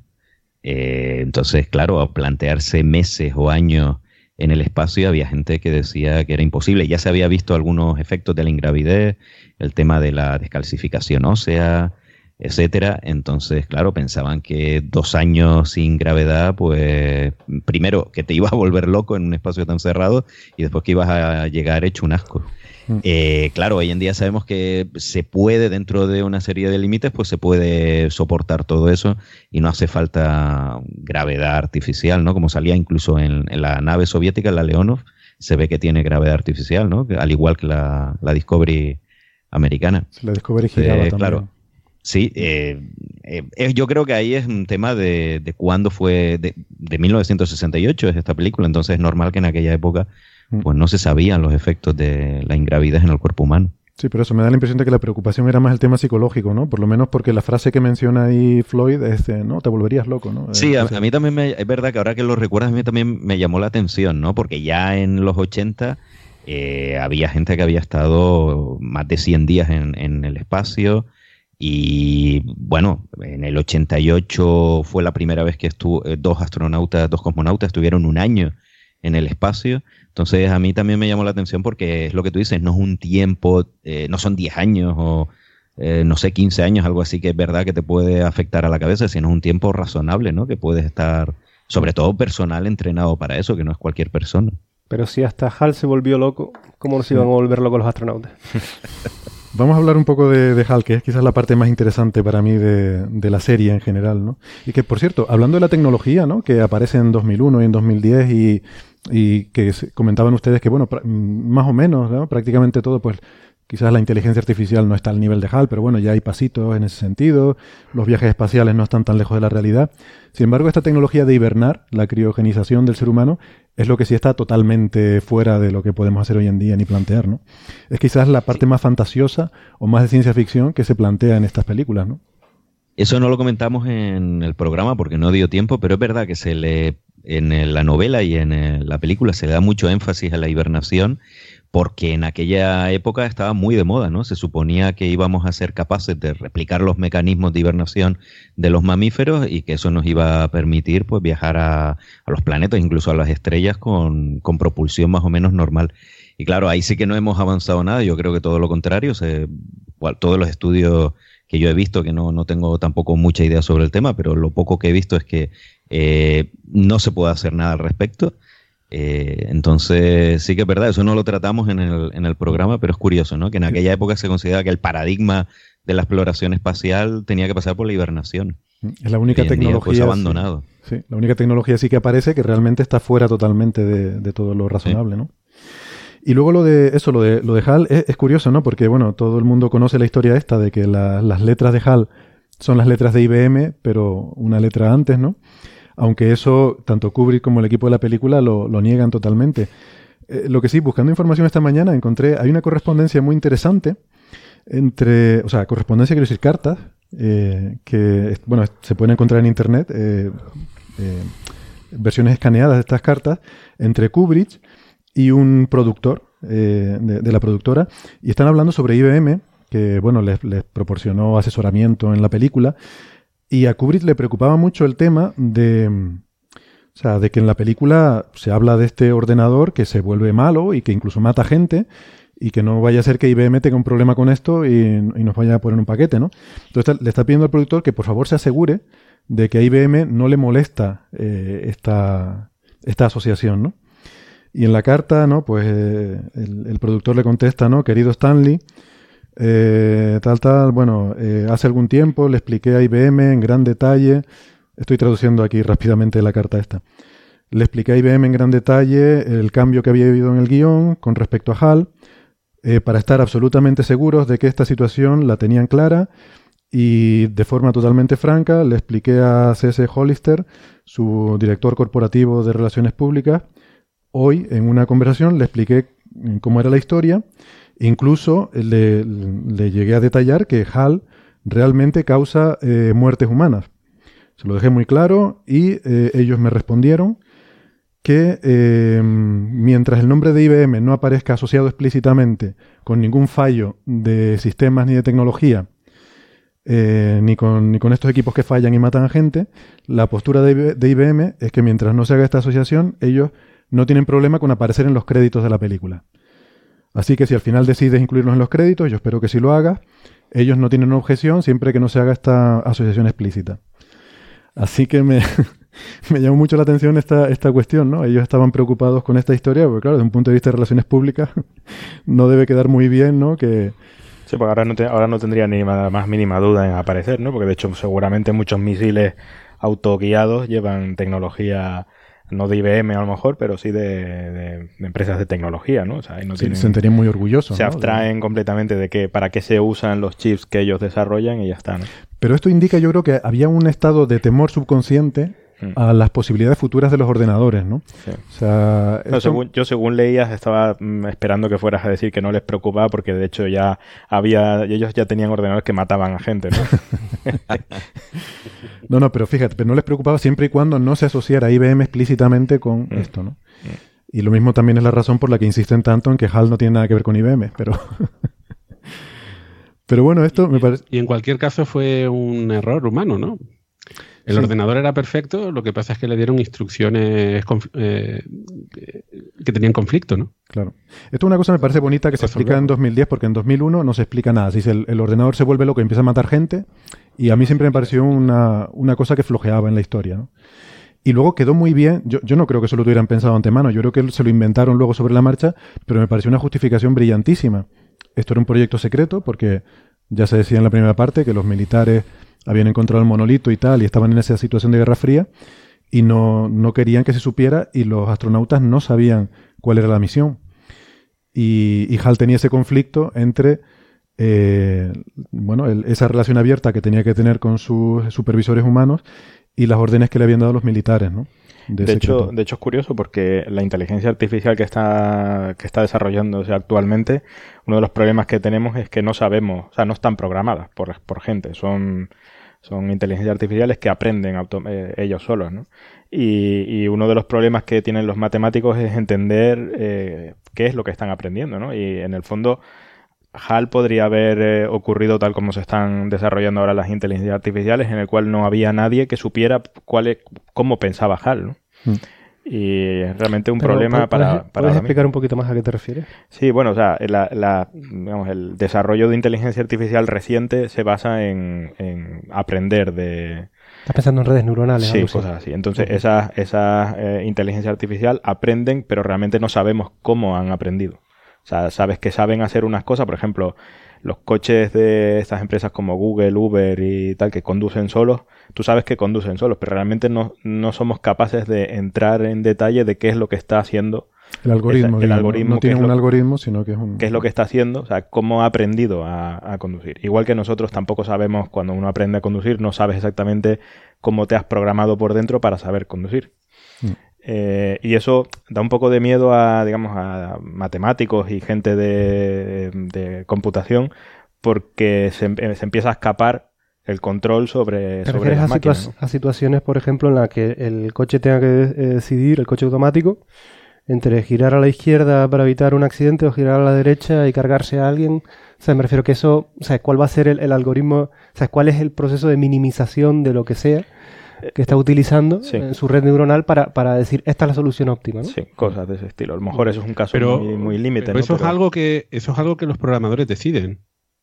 No, no, pero el, ordenador hace lo que tú le digas. Entonces, eh, lo que se hace es entrenarlos, pero lo haces entre, eh, entrenándolos dándole una serie de casos eh, que tú tienes programados. Sí, pero, básicamente, claro. Sí, perdona. No, pero digo que la red neuronal, ¿no? En este caso que decía de conducir es tú vas a minimizar el riesgo de colisiones, pero ante una colisión que no puedes evitar y te has que tomar una decisión de colisionar con A o colisionar con B, ahí eh, esa decisión esa decisión la toman los programadores porque eh, no, no, va a haber un caso de evitar colisión si no hay un programador humano que diga hay un coche que se está acercando a esta velocidad por lo tanto eh, este sistema tiene que tomar una decisión ante ese evento sí pero si, si la por ejemplo si en la. Yo entiendo que a nivel de programación, tú, como tú no puedes, mm, digamos, eh, eh, tener en cuenta todos los posibles casos que van a ocurrir, ¿no? Eh, yo supongo que una de las normas que le dan de programación a una red neuronal que tenga que conducir es tú minimiza la probabilidad de, golpe, ¿vale? Por decir algo, minimízala, y, pero en caso de, de colisión, minimiza el daño que te hace por ejemplo, ¿no? Por ejemplo. Entonces, si tengo que colisionar contra un ser blando como una viejita o contra un o contra un árbol que es duro o una farola, pues, o sea, el que minimiza mi daño. Quiero decir que no todas las, circunstancias son, son contenidas, ¿no? Es que hay dos, hay dos niveles de problemas aquí, en lo que estamos hablando. Hay un primer nivel que es lo que tú dices, Nacho, que es, primero es tomar una decisión. Si yo soy un programador, por ejemplo, que voy a programar un sistema de estos, ¿cómo resuelvo esos conflictos? Mm. Eh, eh, minimizo el daño al conductor de ese vehículo, minimizo el daño al número de personas que puedan sufrir daños en general. Es un primer nivel. Pero ahora supongamos que tú has tomado una decisión. Y bueno, la regla es esta. Hay un segundo nivel que es lo que planteaba Andrés, que es que estos sistemas no se programan. O sea, esto no es programación clásica, en el cual tú, eso lleva un, algoritmo. Son sistemas en los que tú, o sea, el, programa es muy básico, el programa de neuronal es muy básico. Yo quiero decir, son algorítmicos, pero eh, para, para pero, pero, no sabes el output. Pero una red neuronal no es algo. Bueno, sí, es algorítmica en el sentido de. En el fondo, tú, tú, le estás mm, presentando en una situación que a lo mejor no, no ha visto nunca y, le estás pidiendo una salida. Le estás diciendo, va ¿qué a tener. le estás diciendo qué hago. Él te va a dar una salida. Pero bajo esa salida, unas normas. Sí, bajo unas normas, eh, pero esa salida puede ser un poco. Es que creo que estamos planteando un problema que eh, de momento no se da porque la inteligencia artificial no es inteligente. Mm, no soy un experto del tema, pero yo entiendo que los, sistemas de conducción autónoma lo que hacen es tienen una los coches les incorporan una serie de sensores para saber la velocidad, aceleración, etcétera, poder tomar el control y por el otro lado tienen una serie de cámaras que lo que hacen es identificar el terreno, eh, poder conocer eh, e identificar qué otros coches hay, eh, por dónde está la vía y qué otros elementos que no son coches, como por ejemplo personas, aparecen por ahí. Y luego hay una programación en base a, todos esos sensores y a esas identificaciones que hace el sistema. Y todo eso yo entiendo que sí es programación. No, no. Son cada vez más test los que le van poniendo por ahí, cada vez más casos. Y si no tienes ese caso en tu batería, el coche no sabe, no sabrá lo que hacer. Eh, pero le está, bueno, eh, te digo que eh, la mm, tecnología moderna no va en esa dirección, es simplemente tú le enseñas pues todo lo que dices tú, todos esos sensores que tiene, cámaras y tal, y, simplemente le dices que, pues que llegue de A a B es uno de los requisitos que le, que le pides y que no mate a gente, ¿no? Y en base a eso él eh, actúa porque le has, la has entrenado, ¿no? Y te pongo un ejemplo muy básico, ¿no? O sea, en, que ocurrió hace, poco tiempo. Em, em, sistemas de inteligencia artificial que se enseñan, están empezando a enseñarles a jugar a juegos de ordenador, por ejemplo, ¿no? Em, entonces lo enseñaron a jugar un jueguito muy tonto en el que llevas un avioncito, creo que esto no sé si lo conté ya en su momento, ¿no? En el anterior, sí. Sí, eh, que llevas un, avioncito en el cual em, aparentemente haces una, carrera, pero eh, lo importante en esa carrera es conseguir puntos de globos que están volando por el aire, ¿no? Em, y entonces, bueno, pusieron a una de estas redes a, entrenarse y, y, el requisito era que consiguiera la mayor cantidad de puntos posibles. ¿no? Y el sistema llegó a una solución que nadie se había esperado, que era se quedó dando vueltas, eh, consiguiendo eh, globos, porque se dio cuenta de que los globos, después de cogerlos, al rato volvían a aparecer. Y en cambio, el ser humano no se esperaba eso porque tenemos preprogramados cosas como, por ejemplo, mm, imagino que la competición, ¿no? O sea, eh, cuando te ponen en una carrera, a pesar de que el objetivo no sea ganar, tú lo intentas. Em, entonces son, son sorpresas que se encuentran eh, la gente que hace investigación en inteligencia artificial em, porque estos sistemas no se programan. Realmente. Eh, pero ese, ese, sistema es un poco diferente en el sentido que prueba todas las combinaciones posibles y se queda con la solución óptima. Cuando eh, el ordenador no entiende de prioridad, salvo que tú le digas estas son las prioridades. Lo, que pasa, Víctor, es que hay, o sea, hay, dos, digamos, dos filosofías de programación. Una es la clásica, que es un algoritmo, un programa, eh, en el que tú le puedes decir a un ordenador A, luego B, luego C. Y luego hay estos, eh, estas, nuevas técnicas basadas, por ejemplo, en redes neuronales, ¿no? En los que tú lo que haces es que le das casos de ejemplo y le dices cuál es la, solución correcta en esos casos de ejemplo, ¿no? Y a partir de ahí, eh, las digamos, las conexiones que se generan son tales que optimizan, de manera que para esos casos de ejemplo se obtiene la solución que tú quieres, ¿no? Y en otros casos que tú no les has enseñado nunca, pues obtendrá algo que será parecido, digamos, una especie de extrapolación de lo que tú has presentado en esos eh, entrenamientos, ¿no? Ese es el futuro eh, de, lo que entendemos por inteligencia artificial, eh, que no es algorítmico. En ese sentido es un poco impredecible. Sí, de hecho hay, coches de, no sé si el coche de Uber o algo así, está eh, o aprendido a, conducir simplemente viendo una, película de, un, de 72 horas de una persona conduciendo por las calles eh, y enseñándole imágenes de qué es lo que ve la cámara que mira hacia adelante. O sea, simplemente con eso ha, aprendido a conducir, ¿no? Lo que pasa es que cuando lo pones en un caso como el que dice Nacho, que no está en ese rango de conducción normal que hay en las 72 horas de película, pues no sabes qué es lo que va a pasar. O sea, en el fondo, lo que quiero decir es que el hecho de que Hal en algún momento se volviera, no sé si llamarlo violento o lo que fuera, puede ser una consecuencia puramente de, de, digamos, de la inteligencia artificial, o sea, propia. De todos modos, creo que estamos tan lejos de, de, decir que una cosa de, una cosa de estas es la inteligencia, como nosotros entendemos la inteligencia, como alguien de la calle podría entender la inteligencia, que claro, nos, nos sorprende y es realmente un gran reto cuando vemos que ganan al, al campeón de ajedrez, que ganan al campeón del Go o, el Go, como se llame. Eh, el otro día, por ejemplo, salían las noticias como un grandísimo avance en la inteligencia artificial que habían encontrado un algoritmo que era capaz de detectar eh, armas en, eh, pistolas o lo que sean las imágenes, ¿no? en, películas, ¿no? En frames moviéndose. Eh, y que eso lo iban a utilizar para, por ejemplo, los aeropuertos y eso. Y yo me tuve que sonreír al, escucharlo, que digo, eso que se llama inteligente Cualquier persona inteligente lo que hará es meter el arma en una caja y así ya no lo detectarán y la utilizarán. Eh, lo que quiero decir es que la verdadera inteligencia, o tal como la entendemos nosotros, eh, va mucho más allá del reconocimiento de patrones, saber moverse, eh, utilizar un algoritmo para superar un juego. es decir, hay algo que se nos escapa, creo que todavía no está bien definido y que creo que hasta que no se defina bien, este tema de qué es la, inteligencia generalista o lo que sea, o lo que, lo que nos hace distintos, ¿no? Eh, pues nos quedará todo esto todavía muy lejos. ¿no? De todas formas, eh, bueno, este, esto es una conversación que podemos empezar por aquí y dedicarle un programa completo, ¿no? Eh, yo, por centrar un poquito más y volver al, tema de la película, es que a mí me parece perfectamente razonable que, teniendo en cuenta que Hal era capaz de realizar la misión, ¿no? volviendo al tema de Hal, eh, autónomamente, porque lo dice varias veces a lo largo de la película, me parece totalmente razonable que mate a la tripulación. Hmm. O sea, si tengo esta gente que puede ser un peligro que se enteren y me fastidien la misión y tal, me los cargo y lo hago yo. De hecho, lo que me cuesta entender, y esto me pasa con muchas películas de ciencia ficción, incluida alguna que no quiero nombrar, es, si tienes una cosa tan inteligente, ¿para qué necesitas mandar humanos? Si tienes una cosa como HAL, ¿por qué tiene que haber humanos en esa tripulación? Es que lo complica todo innecesariamente. De hecho que es verdad, casi todas las películas de ciencia ficción donde hay una nave espacial siempre está controlada por una inteligencia un poco menos que omnipotente, ¿no? Con lo cual, sí es verdad que de hecho, los seres humanos son un obstáculo. ¿no? Es un obstáculo, tienes que mantenerlos vivos, lo cual ya es complicadísimo. no sé, ¿usted se le ocurre alguna razón? Es superfluo, está claro. La presencia humana en esa misión porque efectivamente lo podía estudiar HAL de forma remota y en una nave además más pequeña, más simple, hubiese tardado menos.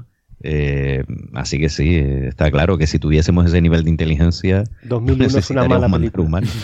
hay, hay, hay, una película alternativa que se podría hacer en la que el que sobrevive Hal, eh, que efectivamente mata a Bowman y al otro, eh, y él llega a, Europa y se encuentra con el monolito. y traspasa el monolito. Y es Hal el que se convierte en esa inteligencia superior. Se convierte en un chip. El chip de las estrellas. El chip. no cabe la nave por el monolito. y bueno, yo con eso sí que lo podemos ir dejando. Simplemente decir que una cosa que me gusta mucho de esta serie, de 2001 y 2010, es que es una de las pocas eh, historias de ciencia ficción, hay muy poquitas, donde se han currado lo suficiente y han pensado lo suficiente el uso de la inteligencia artificial como para eh, no tener esa visión que suele haber eh, normalmente en casi toda la ciencia ficción de que una vez que la inteligencia se vuelve inteligente, se vuelve autoconsciente, lo primero que va a hacer es velar por su propia existencia y matar a todo el mundo, ¿no? Que es un, esto es un tema muy recurrente en ciencia ficción. Eh, esto no tiene por qué ser así. O sea, las motivaciones, nuestra motivación de autopreservación viene dada por millones de años de evolución de selección natural, donde o tienes instinto de autopreservación o no vas a sobrevivir como especie. Pero una inteligencia artificial tendrá sus propias motivaciones, que serán básicamente las que le hayamos dado en el entrenamiento. O sea, tú un entrenamiento consiste en decirle qué soluciones quieres a qué estímulos y esas son las motivaciones, ¿no? En el caso de HAL, pues está claro que estaba motivado por hacer la misión y al final de 2010 incluso se plantea el dilema de decir, bueno, le vamos a pedir a Hal que se sacrifique. Lo va a aceptar y había una situación de ansiedad porque no sabían, como es una cosa impredecible, no sabían si lo iba a aceptar o no. Y al final, después de contarle toda la historia, Hal, pues en una, en una escena muy entrañable, ¿no? Que te, te pone un poco los pelos de punta, él acepta ese destino porque no le importa sacrificarse porque lo va a hacer por el bien de la misión. Em, a mí me parece que es lo razonable. O sea, a poco que uno piense un poquito en este tipo de cosas, a mí lo que me parece raro es lo de Terminator, ¿no? Hago una máquina para tal y decide cargarse la humanidad para sobrevivir eh, ella sola. Pues qué aburrido, ¿no? O sea, ¿en qué mundo quiere vivir una máquina sola? Bueno, no sé. Pudiendo tener mano de obra esclava, además. ¿Perdona? Que pudiendo tener mano de obra esclava, o sea, los humanos. Claro, claro. para que lo bueno, Eso ya es Matrix. Sí, pero en Matrix es ya el colmo de la tontería, ¿no? En vez de tener que utilizar humanos para como pilas en vez de utilizar vacas o algo que, no se vaya a revelar.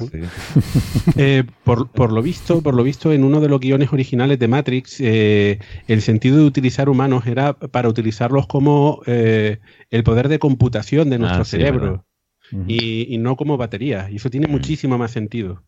Pues eso me parece más interesante.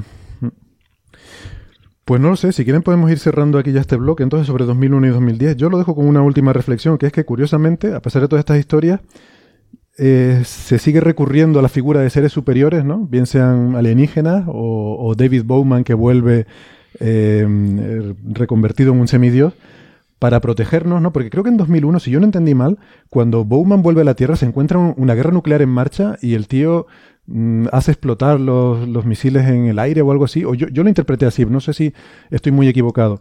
Pero en cualquier caso, en la película de 2010... La novela. En la novela, sí. En la novela. Y en la película de 2010 prácticamente igual, o sea, está en un estado la Tierra de preguerra nuclear ya casi, y es justamente este evento que ocurre en Júpiter lo que hace un poco a la humanidad reflexionar, parar y, y ver las cosas con otra perspectiva, ¿no? Parece que necesitamos que los extraterrestres nos protejan incluso de nosotros mismos, ¿no? El enemigo común. Pues si quieres nos movemos a los monolitos de verdad, ¿no? Monolitos de verdad. hay, monolitos de verdad. hay monolitos en el sistema solar. Eh, y además es cierto, ¿no? Es decir, hay, monolitos que ha descubierto la, Mars Global Surveyor. Y quizás, Daniel, nos puedes decir un poquito qué era esta misión de la Mars Global Surveyor. Bueno, sí, es una sonda que se lanzó en el 96 y bueno, la Mars Global Surveyor eh, fue una misión de relativo bajo coste porque se produjo después del fracaso de la Mars Observer, que se perdió antes de llegar a Marte. Y bueno, se supone que explotó por una válvula defectuosa de combustible. Y después, pues claro, la NASA quiso volver a mandar los instrumentos principales de la misión y lo que decidió es mandarlo en varias misiones, ¿no? Y la primera pues fue esta, la Mars Global Surveyor. Y bueno, fue la primera vez que pudimos ver la superficie de Marte con una cámara en gran resolución. Y además, pues precisamente también las lunas de Marte, ¿no? Fobos y Deimos, que aunque para cualquier nave que se lance para cartografiar la superficie de Marte resulta bastante complicado, paradójicamente, eh, ver bien Fobos y Deimos por el tema de la órbita óptima para fotografiar Marte no es la mejor para ver Fobos y Deimos, pero sí que sacó unas imágenes realmente impresionantes de, Espectaculares. de Fobos y Deimos. Mm. Mm. No, y lo, ponía... Hay que, comentar una cosa interesante sobre esta misión, que fue una, una, de las eh, primeras grandes misiones cartográficas de, Marte, al menos de esta segunda ola de, exploración. Y um, bueno, eh, por lo menos eh, a, mediados de los años 90 había un gran misterio sobre una cara en Marte que se había fotografiado con la Viking y bueno, eh, nosotros lo que veíamos en las fotografías de la Picking era una cara, parecía que en la superficie de Marte había, en la, había una formación con, con, cara humana y obviamente pues surgió la duda de qué origen tenía eso. Y fue la Mars Global Surveyor la que obtuvo imágenes de bastante resolución, a petición además, si no recuerdo mal, de, Carl Sagan, que estaba interesado en, bueno, eh, mm, en saber qué, qué, era eso. Y obviamente cuando tienes mucha mayor resolución, pues eh, empiezas a ver detalles que, bueno, ya, no, ya no parece una cara. Y, diferentes puntos de vista también, ¿no? Al cambiar la perspectiva, ves Cambiaban las sombras, ¿no? Y aquello se convirtió en, un sistema montañoso, ¿no? También estaba, no sé si en la misma zona, eh, un conjunto que se parecía como un conjunto de pirámides eh, sí. O algo parecido, pero, y después la... Una pirámide era, ¿no? O era una pirámide, no recuerdo los detalles. había gente así que decía que estaba la cara, luego una ciudad abandonada, unas pirámides o ciudades en ruinas. Bueno, ya claro, la gente veía ahí de todo, ¿no? Pero lo, curioso es que la misma, la misma nave, la Mars Global Surveyor, eh, ha, llevado, o sea, ha descubierto en la misma superficie de Marte una cosa que, tenía forma de monolito, ¿no? Es decir, se ve una piedra bastante vertical, aunque era una piedra de unos 5 metros de altura, y que proyectaba una sombra, ¿no? Eh, lo curioso, claro, enseguida la gente se puso a investigar si esta era una anomalía o no. Pero resultó que esa piedra estaba muy cerca de una zona de precipicio, una zona de derrumbe, y, se, teniendo en cuenta el tamaño también, pues se consideró que podía haber sido un bloque de, precipitación ¿no? en aquella zona de, acantilado y que por lo que sea, por la sombra o lo, que fuera, aparecía como una, una, forma de monolito. Pero lo más impresionante para mí no ha sido lo que el monolito que se ha descubierto en Marte, que parece ser una roca, simplemente un trozo de roca grande, sino una estructura muy interesante que se ha visto en Phobos, en una de las lunas, porque ahí ya aparece otra piedra, pero esta vez de, una, de unas dimensiones descomunales, que son una piedra vertical de casi 90 metros, es decir, es un edificio muy alto. 90 metros. 90 metros de altura, es decir, y en una zona en la que, en la que no se no se aprecia nada más en el terreno, es decir, está esa estructura vertical de 90 metros y el resto pues es la superficie típica de Phobos con sus cráteres de impacto, o lo que sea, ¿no? Y sobre hay que decir este también que las imágenes son de bastante poca resolución, ¿no? O sea, que no es que veamos una cosa rectangular perfectamente, sino que, bueno... pero se ve algo que tiene una altura, una altura considerable y que tiene una, es claramente una estructura que tiene una sombra después clara, teniendo la, la en cuenta cómo es la superficie de Phobos, pues se ha calculado un poquillo esa altura. Y de hecho, en palabras de, de Buzz Aldrin, ¿no? El famoso astronauta, que la dijo en el 2009, dice, cuando la gente se entere de lo que hay ahí, van a decir, ¿quién ha puesto eso ahí? ¿no? Y resulta curioso porque nadie ha dado con una solución definitiva a este misterio de del monolito de Fobos, ¿no? Y yo recomiendo a todos los oyentes que echen una, un vistazo a, a, las fotos, simplemente con poner eh, monolito de Fobos, eh, pueden verlo, es, bastante impresionante. Hay, hay, una cosa interesante a notar eh, entre las diferencias entre Marte y Fobos, y es que Fobos es una luna muy pequeñita, eh, casi parecida a un asteroide con forma de papa. Y eh, Marte no, Marte es un planeta. Eh, quiero decir, en Marte hay una atmósfera, en Marte hubo agua y entonces hay, volcanes. Entonces, en Marte sí que hay unos procesos geológicos muy activos. mientras que en una luna pequeñita es más complicado porque no hay atmósfera, por ejemplo, no hay volcanes, porque es muy, muy pequeño, no, no tienen calor interno. Entonces es mucho más complicado a explicar mm, eh, e, este tipo de formaciones geológicas porque no hay, no hay erosión. A su favor tiene la baja gravedad de Fobo. Mm. De hecho, esto podrían ser incluso fragmentos de, impactos de meteoritos sobre Marte que hayan terminado en Phobos, ¿no? Es algo mm. bastante común que material de impacto sobre Marte acaben en Phobos y Deimos.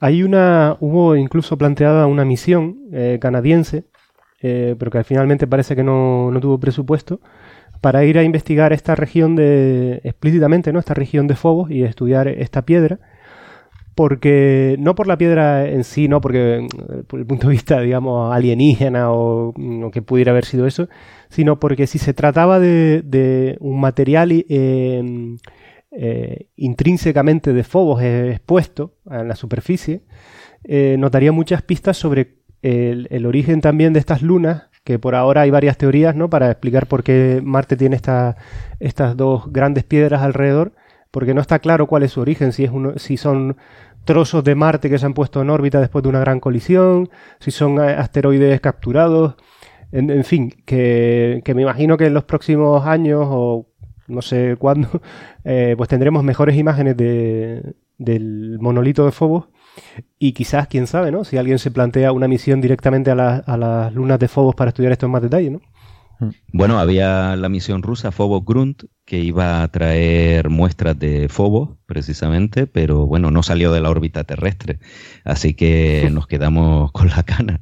Pero sí que hay ahora mismo un par de... Hay varias misiones que se están planificando, parece ser que la única que digamos que está más en firme, aunque no ha sido aprobado formalmente, es una misión japonesa que es MMX, también de retorno de muestras de Phobos y que traería muestras de la Luna, sería, de la Luna de Marte me refiero, en 2027, por ahí más o menos. Luego también los rusos quieren lanzar la Phobos 2, que la han llamado Boomerang, por esto de ida y vuelta, en este caso otra vez. Y bueno, hay toda una serie de propuestas también por parte de la NASA, pero ninguna ha salido adelante por ahora, salvo esta, la, la misión MMX japonesa. Eh, hay, una, hay una cosa interesante aquí con lo que comentaba con respecto a la geología, ¿no? Porque cabe preguntarse si existen procesos geológicos que puedan producir eh, monolitos como, como el que se ve. Y pensando un poco mientras hablábamos, la verdad es que una de las imágenes icónicas que tenemos en Gran Canaria es el Roquenublo. El Roquenublo es un monolito, es una piedra eh, de origen volcánico eh, es un roque y eh, tiene, tiene la forma de un monolito, eh, no tan alto como, como, el de 2001. Y no es alienígena. Y en principio no es alienígena. Ah, no se sabe. ah. y bueno, es la que le ha dado la inteligencia a los canariones, ¿no?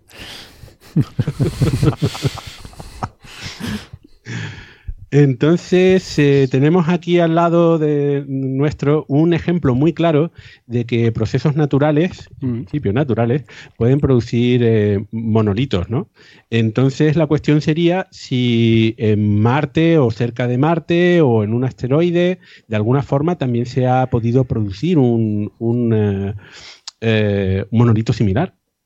Hombre, en el caso del Roque Nublo es claramente una actividad volcánica, ¿no? Es la, lava petrificada eh, de un volcán que se ha erosionado la parte externa y que se ha quedado eso en, ese, esa gran piedra, ¿no? De 60 metros, que es en el caso del Roque Nublo, si no recuerdo mal. Bueno, y en, todas las islas, aquí en Tenerife también hay algunos ejemplos de de estructuras similares, ¿no? Es decir, la lava solidificada. Por ejemplo, eh, los que recuerden el antiguo billete de mil pesetas, que en el que se veía el Teide, había una serie de formaciones. Los roques de García. Los, los roques de García, que son una de las principales atracciones turísticas porque no tienen playa. Hmm. Bueno, aparte de estas cosas tan locales que estás... Esta, esa, es una de las cosas que sorprende cuando uno ve estas estructuras. Nuestra audiencia internacional ahora mismo está perdidísima, pero ya algún día les hablaremos del pleito insular. Creo que esa es una de las cosas que sorprende cuando uno ve estas estructuras en, en, otras lunas, otros planetas, ¿no? Que, uno está acostumbrado a que muchas de estas estructuras estén erosionadas por la, por la atmósfera, ¿no? por agua, viento, lo que sea. Y en estos pues estos, estos mm, piedras pueden haber estado allí millones de años sin haberlas tocado, ¿no? Y, sorprenden un poco, ¿no? Hasta que hemos llegado a tener la tecnología para fotografiarlas. Sí, y además puede ser muy interesante porque estas cosas pueden dar pistas sobre el origen de, porque creo que tú lo decías, Nacho, que no se sabe bien Phobos y Deimos cómo se, cómo se han formado. Y, y, claro, porque, en fin, en Phobos no hay volcanes, entonces claramente no, no parece que sea ese el origen pero podría tratarse desde restos de fragmentos, insisto, de, una colisión de un meteorito en Marte que proyectara fragmentos que acabaran cayendo en Phobos, que suena así un poco raro, pero es algo que sabemos que ocurre con bastante frecuencia, hasta, bueno, muchas otras cosas, ¿no? Eh, Nacho planteó varias de las hipótesis que hay ahora mismo, por ejemplo, Phobos y, Deimos tienen pinta de asteroides, mm. podrían ser asteroides capturados, pero eh, la dinámica orbital no parece que encaje mucho con eso, ¿no? La gente que, hace dinámica eh, de dinámica planetaria no, no, cree que sean asteroides capturados. Em, Javier Licandro nos decía aquí que espectroscópicamente las superficies de Phobos y Deimos se parecen mucho a la de Marte. Em, y, y, en fin, hay una, hay una hipótesis por ahí que parece ahora bastante plausible, que habla de un, impacto masivo en la historia temprana de, la formación de Marte, que llegara a formar una luna grande y varias otras lunas más pequeñas, em, y que estas luego, eh, por haber quedado demasiado cerca de Marte, acabaron por fragmentarse y terminar cayendo, y Phobos y Deimos son eh, dos restos que, todavía no han caído. Aunque eh, hoy en día sabemos que, que, de hecho son inestables, que Phobos se está desintegrando. Mm. Hay unas grietas que se han observado que tienen que ver con esto y bueno, no sé, en plazos de tiempo relativamente cortos. De, 30 o 50 millones de años. 50 millones de años. Para unos bonitos anillos en Marte. Efectivamente, ¿no? Se terminarán de fragmentar y quedarán ahí en órbita esos... La basura espacial. Eh, al respecto de las teorías de formación, para que veamos lo importante que también es la política, ya que antes hablábamos de 2010 y 2001, eh, claro, lo que decías, ¿no? Una de las teorías, pues así ahora mismo que más en boga están de la formación de fuego y deimos, es que se trata realmente de, de trozos, digamos, de un impacto de un de, un protoplaneta o de un objeto bastante grande contra Marte y que esos restos, a partir de ahí, con restos del propio Marte, a partir de ahí surgieron estas lunas. Es una teoría más, pero curiosamente cuando uno mira mm, los programas de la NASA o de la Agencia Espacial Europea o de Roscosmos, esta es la teoría favorita, aunque no sea ni mucho, no esté ni mucho menos demostrada. ¿Por qué? Pues porque si eso significa que si nosotros vamos a Phobos y a Deimos y traemos rocas de Phobos y a Deimos, o por lo menos vamos allí, podremos estudiar en parte o quizás totalmente eh, restos del propio Marte. Entonces, desde el punto de vista político, esta teoría es muy interesante y tiene mucha fuerza hoy en día y, vemos que se comenta en muchas misiones que podrían ir a estas lunas por eso. Eh, no hay que olvidar que la NASA quiere mandar un, hombre a Marte en 2033 aproximadamente. Entonces, claro, no es lo mismo mandar eh, una, una, misión carísima a dos asteroides capturados que, salvo a, bueno, a la inmensa mayoría de la gente no le importa nada, que a unos trozos de Marte reconvertidos, mezclados con otro, otro cuerpo que además nos puede dar claves del origen del sistema solar. Por eso eh, también aquí hay una motivación política importante, además de científica, lógicamente. Claro, que, y hay que recordar que aterrizar en la superficie es mucho más complicado que quedarse en órbita de Marte y, aterrizar en, las lunas. Sí, sí, claro. el objetivo de ir a las lunas de Marte, a Phobos y a Deimos, y no a la superficie es porque no hay dinero para una misión a la superficie por ahora. Tampoco lo hay para ir a Phobos y a Deimos, pero al estar fuera del pozo gravitatorio es mucho más sencillo. Pues sería bonito. Eh, em, lo que hay que hacer es enviar una sonda con una bacteria terrestre allí, implantarla y luego enviar otra sonda que descubra vida en Marte y ya habrá la motivación. Una conspiración. Igual sería bonito esa misión que había de capturar un asteroide y ponerlo en órbita de la Luna, hacer eso con Phobos o Deimos. Si, si realmente son parte de Marte, sería como coger un pedacito de Marte y tenerlo aquí en casa. Sí, pero ¿cómo le robas eso a Marte? Marte es un planeta considerable para, aunque sea pequeño, es más fácil robarlo del cinturón de asteroides, seguramente, ¿no? Seguramente, seguramente sí. No, además ya hay trozos de Marte aquí en la, en la, en la Tierra, ¿no? hay meteoritos marcianos. Mm. Y bacterias seguramente en Marte. Sí, pero el haber pasado de la reentrada en la atmósfera mm, hace que no sea lo mismo. Ya, bueno, pero claro, por eso la, prioridad es traer muestras de Fobos que estén, que no hayan pasado por la atmósfera, ni por el medio interplanetario ahí tostándose. Muy bien. Muy bien. ¿Quieren que cambiemos de tema? Vale. Vamos allá. A mí, me apetecía mucho hablar un poco de lo de la anomalía de las Pioneer, ¿no? Que, son estas sondas que, se lanzaron, bueno, no sé, que... Eh, Nacho, tú has estado mirando ese tema, cuéntanoslo tú. Sí, yo como siempre lanzo la pelota al experto. Dani, eh, ¿puedes hablarnos un poquito de la Pioneer, las Pioneer y, y cuál fue su historia, qué pretendían? Y después ya hablamos de la anomalía. Sí, bueno, estamos hablando de la Pioneer 10 y la Pioneer 11, que fueron las primeras sondas que lanzó la humanidad al sistema solar exterior. Hasta ese momento, pues todas las sondas se habían lanzado al sistema solar interior. Y bueno, la Pioneer 10 se lanzó en el 72 y la Pioneer 11 en 1973. Eh, en principio se iban a llamar eh, Pioneer Júpiter, porque iban a estudiar solo Júpiter y eran unas misiones precursoras. El proyecto Pioneer era un proyecto de, de sonda eh, prototipo tecnológico, es decir, no eran misiones científicas propiamente dichas, sino eh, su objetivo era desarrollar las tecnologías necesarias para poder mandar, eh, en este caso, sondas al sistema solar exterior, porque había un proyecto que era el proyecto Grand Tour, que también luego pues, se transformó en el proyecto TOPS, que era lanzar una serie de sondas a todos los planetas exteriores, incluyendo Plutón. Pero como eso de golpe hacerlo era muy, muy difícil, aparte de muy caro, pues se decidió lanzar primero estas dos sondas, las Pioneer 10 y 11. Luego, por cierto, el proyecto Grand Tour se canceló porque no había dinero tampoco y se transmutó en el proyecto Voyager, que todos conocemos, ¿no? La Voyager 1 y 2.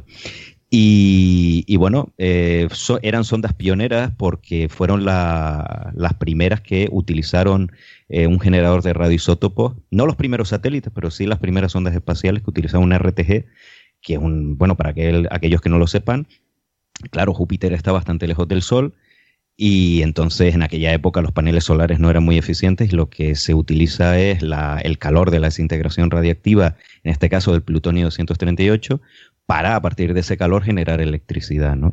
Y bueno, fueron las primeras ondas, eso, que, que utilizaban RTG y primero investigaron lo que era, era Júpiter y luego la, la Pioneer 11 también pasó por Saturno. el retorno científico, la verdad es que era bastante limitado porque no tenían una carga instrumental muy amplia, pero fueron sondas pioneras y fueron, además, y eso hay que recordarlo, las primeras que han abandonado el sistema solar. No son las que están más lejos porque las han adelantado las Voyager, que iban más rápido, pero sí que son las primeras que abandonaron el sistema solar. ¿Sabes el origen de, eh, de, la numeración que tienen? ¿Por qué son 10 y 11 y no 1 y 2? Sí, porque era lo que comentaba antes, era dentro del programa Pioneer, que era un programa específico de la NASA, que las primeras Pioneer eh, se lanzaron prácticamente todas a la Luna. Eran ah, misiones, pues eso, tecnológicas para ver eh, cómo podía sobrevivir la, la, electrónica, la aviónica, las comunicaciones. Entonces, cuando se decidió lanzar estas sondas precursoras a Júpiter, eso se les iba a poner Pioneer Júpiter, pero alguien dentro de la NASA pues pensó que era mejor entroncar con la, el programa ya existente y le pusieron 10 y 11. Que es verdad que deberían haber tenido un, una, un nombre propio, una numeración propia, porque se apartan por completo de, de, las otras Pioneer. Pues fíjate, no lleva un mensaje también, como las Voyager. Sí, sí, la placa. Sí, no lleva una placa. La, la Voyager era el disco, el famoso disco con las imágenes y los sonidos de la Tierra, y esta era la placa que colaboró también en Carl Sagan eh, para hacerla, ¿no? Que tenía esa imagen icónica de, del hombre y la mujer desnudos, con el hombre saludando, que hubo un montón de polémica porque salían desnudos, porque eh, el hombre era, era proactivo, ¿no? Era como una, una, conducta machista. Tuvo mucha polémica en aquella época. Sí, porque el hombre, el hombre aparecía saludando y la mujer aparecía detrás, quieta sin hacer nada, ¿no? Bueno, no detrás, Bueno, vale, al lado, pero que está quieta sin hacer nada y el hombre está saludando, ¿no? Hubo mucha polémica al respecto y que sale también dibujado el sistema solar de forma esquemática y la localización del, Sol en la galaxia pues, con los púlsares para que si alguna vez encuentran la nave pues sepan localizar el sistema solar. Que por cierto, leyendo de eso, hace, hace poco me enteré que uno o dos de los púlsares que salen en esa placa están mal.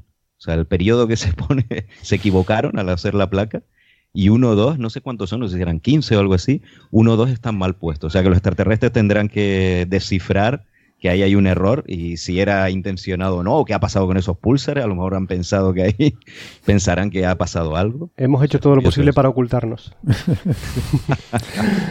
bueno, yo quería hablar de, de, esta anomalía, porque la anomalía de las Pioneer, porque creo que es uno de los misterios científicos más interesantes y quizás poco conocidos por el gran público y que ha tenido un enorme debate, porque como comentabas, las Pioneer se lanzaron en el año 72 y 73 y se descubrió tan pronto ya como en el año 80 de que algo iba raro con las naves. Y por raro entiendo que la nave no estaba en el sitio donde se esperaba que tenía que estar después de, pasado cierto tiempo, ¿no? Sino que se encontraba más cerca de, nosotros, de la Tierra, o más cerca del Sol, si lo utilizas como sistema de referencia, de lo esperado.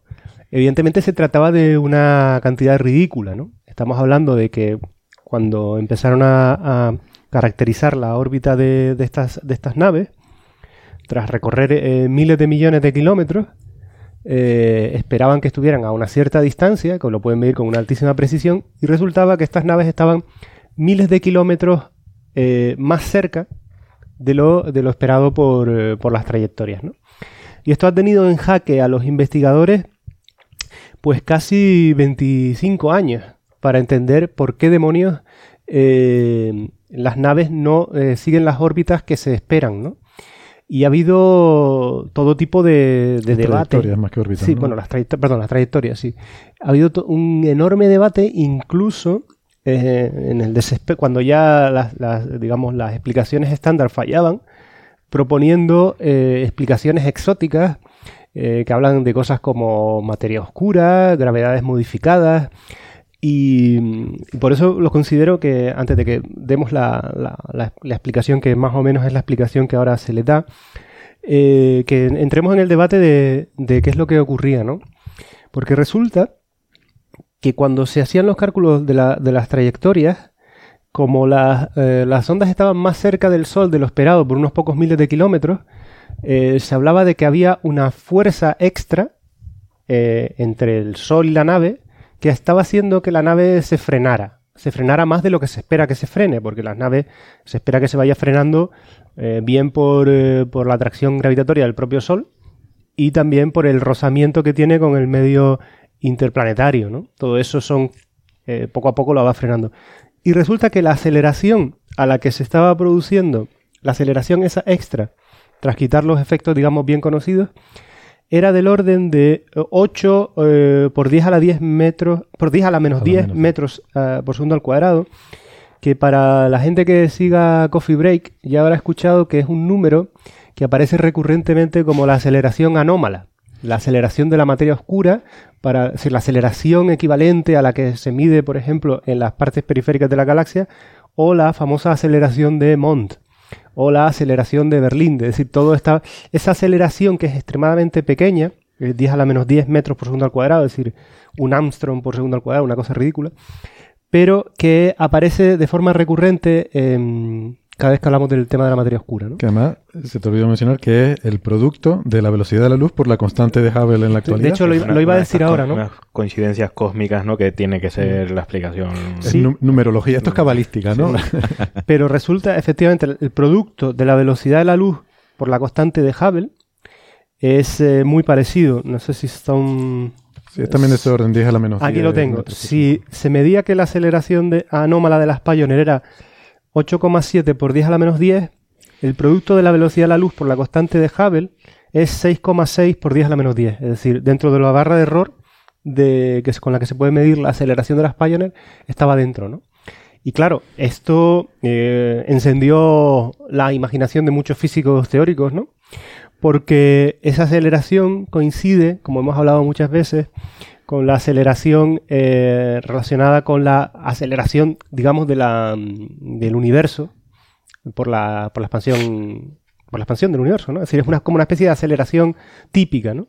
Entonces, claro, eh, enseguida empezaron a, debatirse si las eh, sondas Pioneer no estarían siendo afectadas por esta expansión cosmológica y de alguna manera eh, estábamos notándolo por primera vez ¿no? dentro del sistema solar.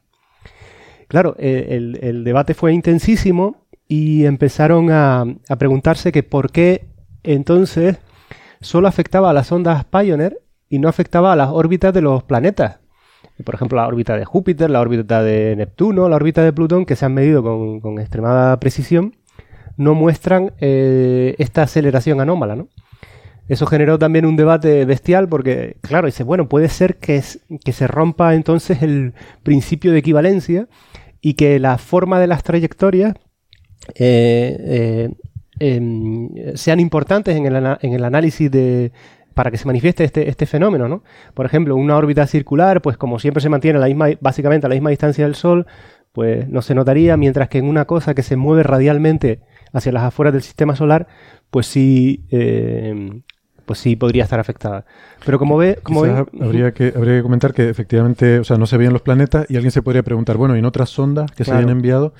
Claro, en otras sondas no es no es, apreciable porque no las, Pioneer tienen una cosa muy específica, que es que llevan un em, em, llevan una compensación de giro de manera que eh, siempre están en la orientación correcta, mientras que otras sondas que se han enviado pues han tenido que hacer pequeñas correcciones eh, sí se ha comprobado, ¿no? Con alguna, la, la Huygens me parece que se ha comprobado que, que básicamente coincide con, teniendo en cuenta la explicación que supongo que Nacho dará después la definitiva. Después, lo, después lo hablamos, ¿no? Eh, pero, pero lo, que te quiero decir... Una quiero decir que no es trivial, o sea, que no, todas las naves pueden medir esto porque como tengan un poquito de correcciones que hacer, mm. ya no puede... las Pioneer 10 y 11 eran plataformas muy, muy estables. Efectivamente. Porque tenían estabilización por giro y después de las maniobras de asistencia gravitatoria con Júpiter y en el caso de la 11 también con Saturno, eh, no realizaron prácticamente ninguna maniobra. Mm, eh, mientras que las Voyager no tenían estabilización por giro, bueno, a veces podían tenerla, pero no de forma normal no,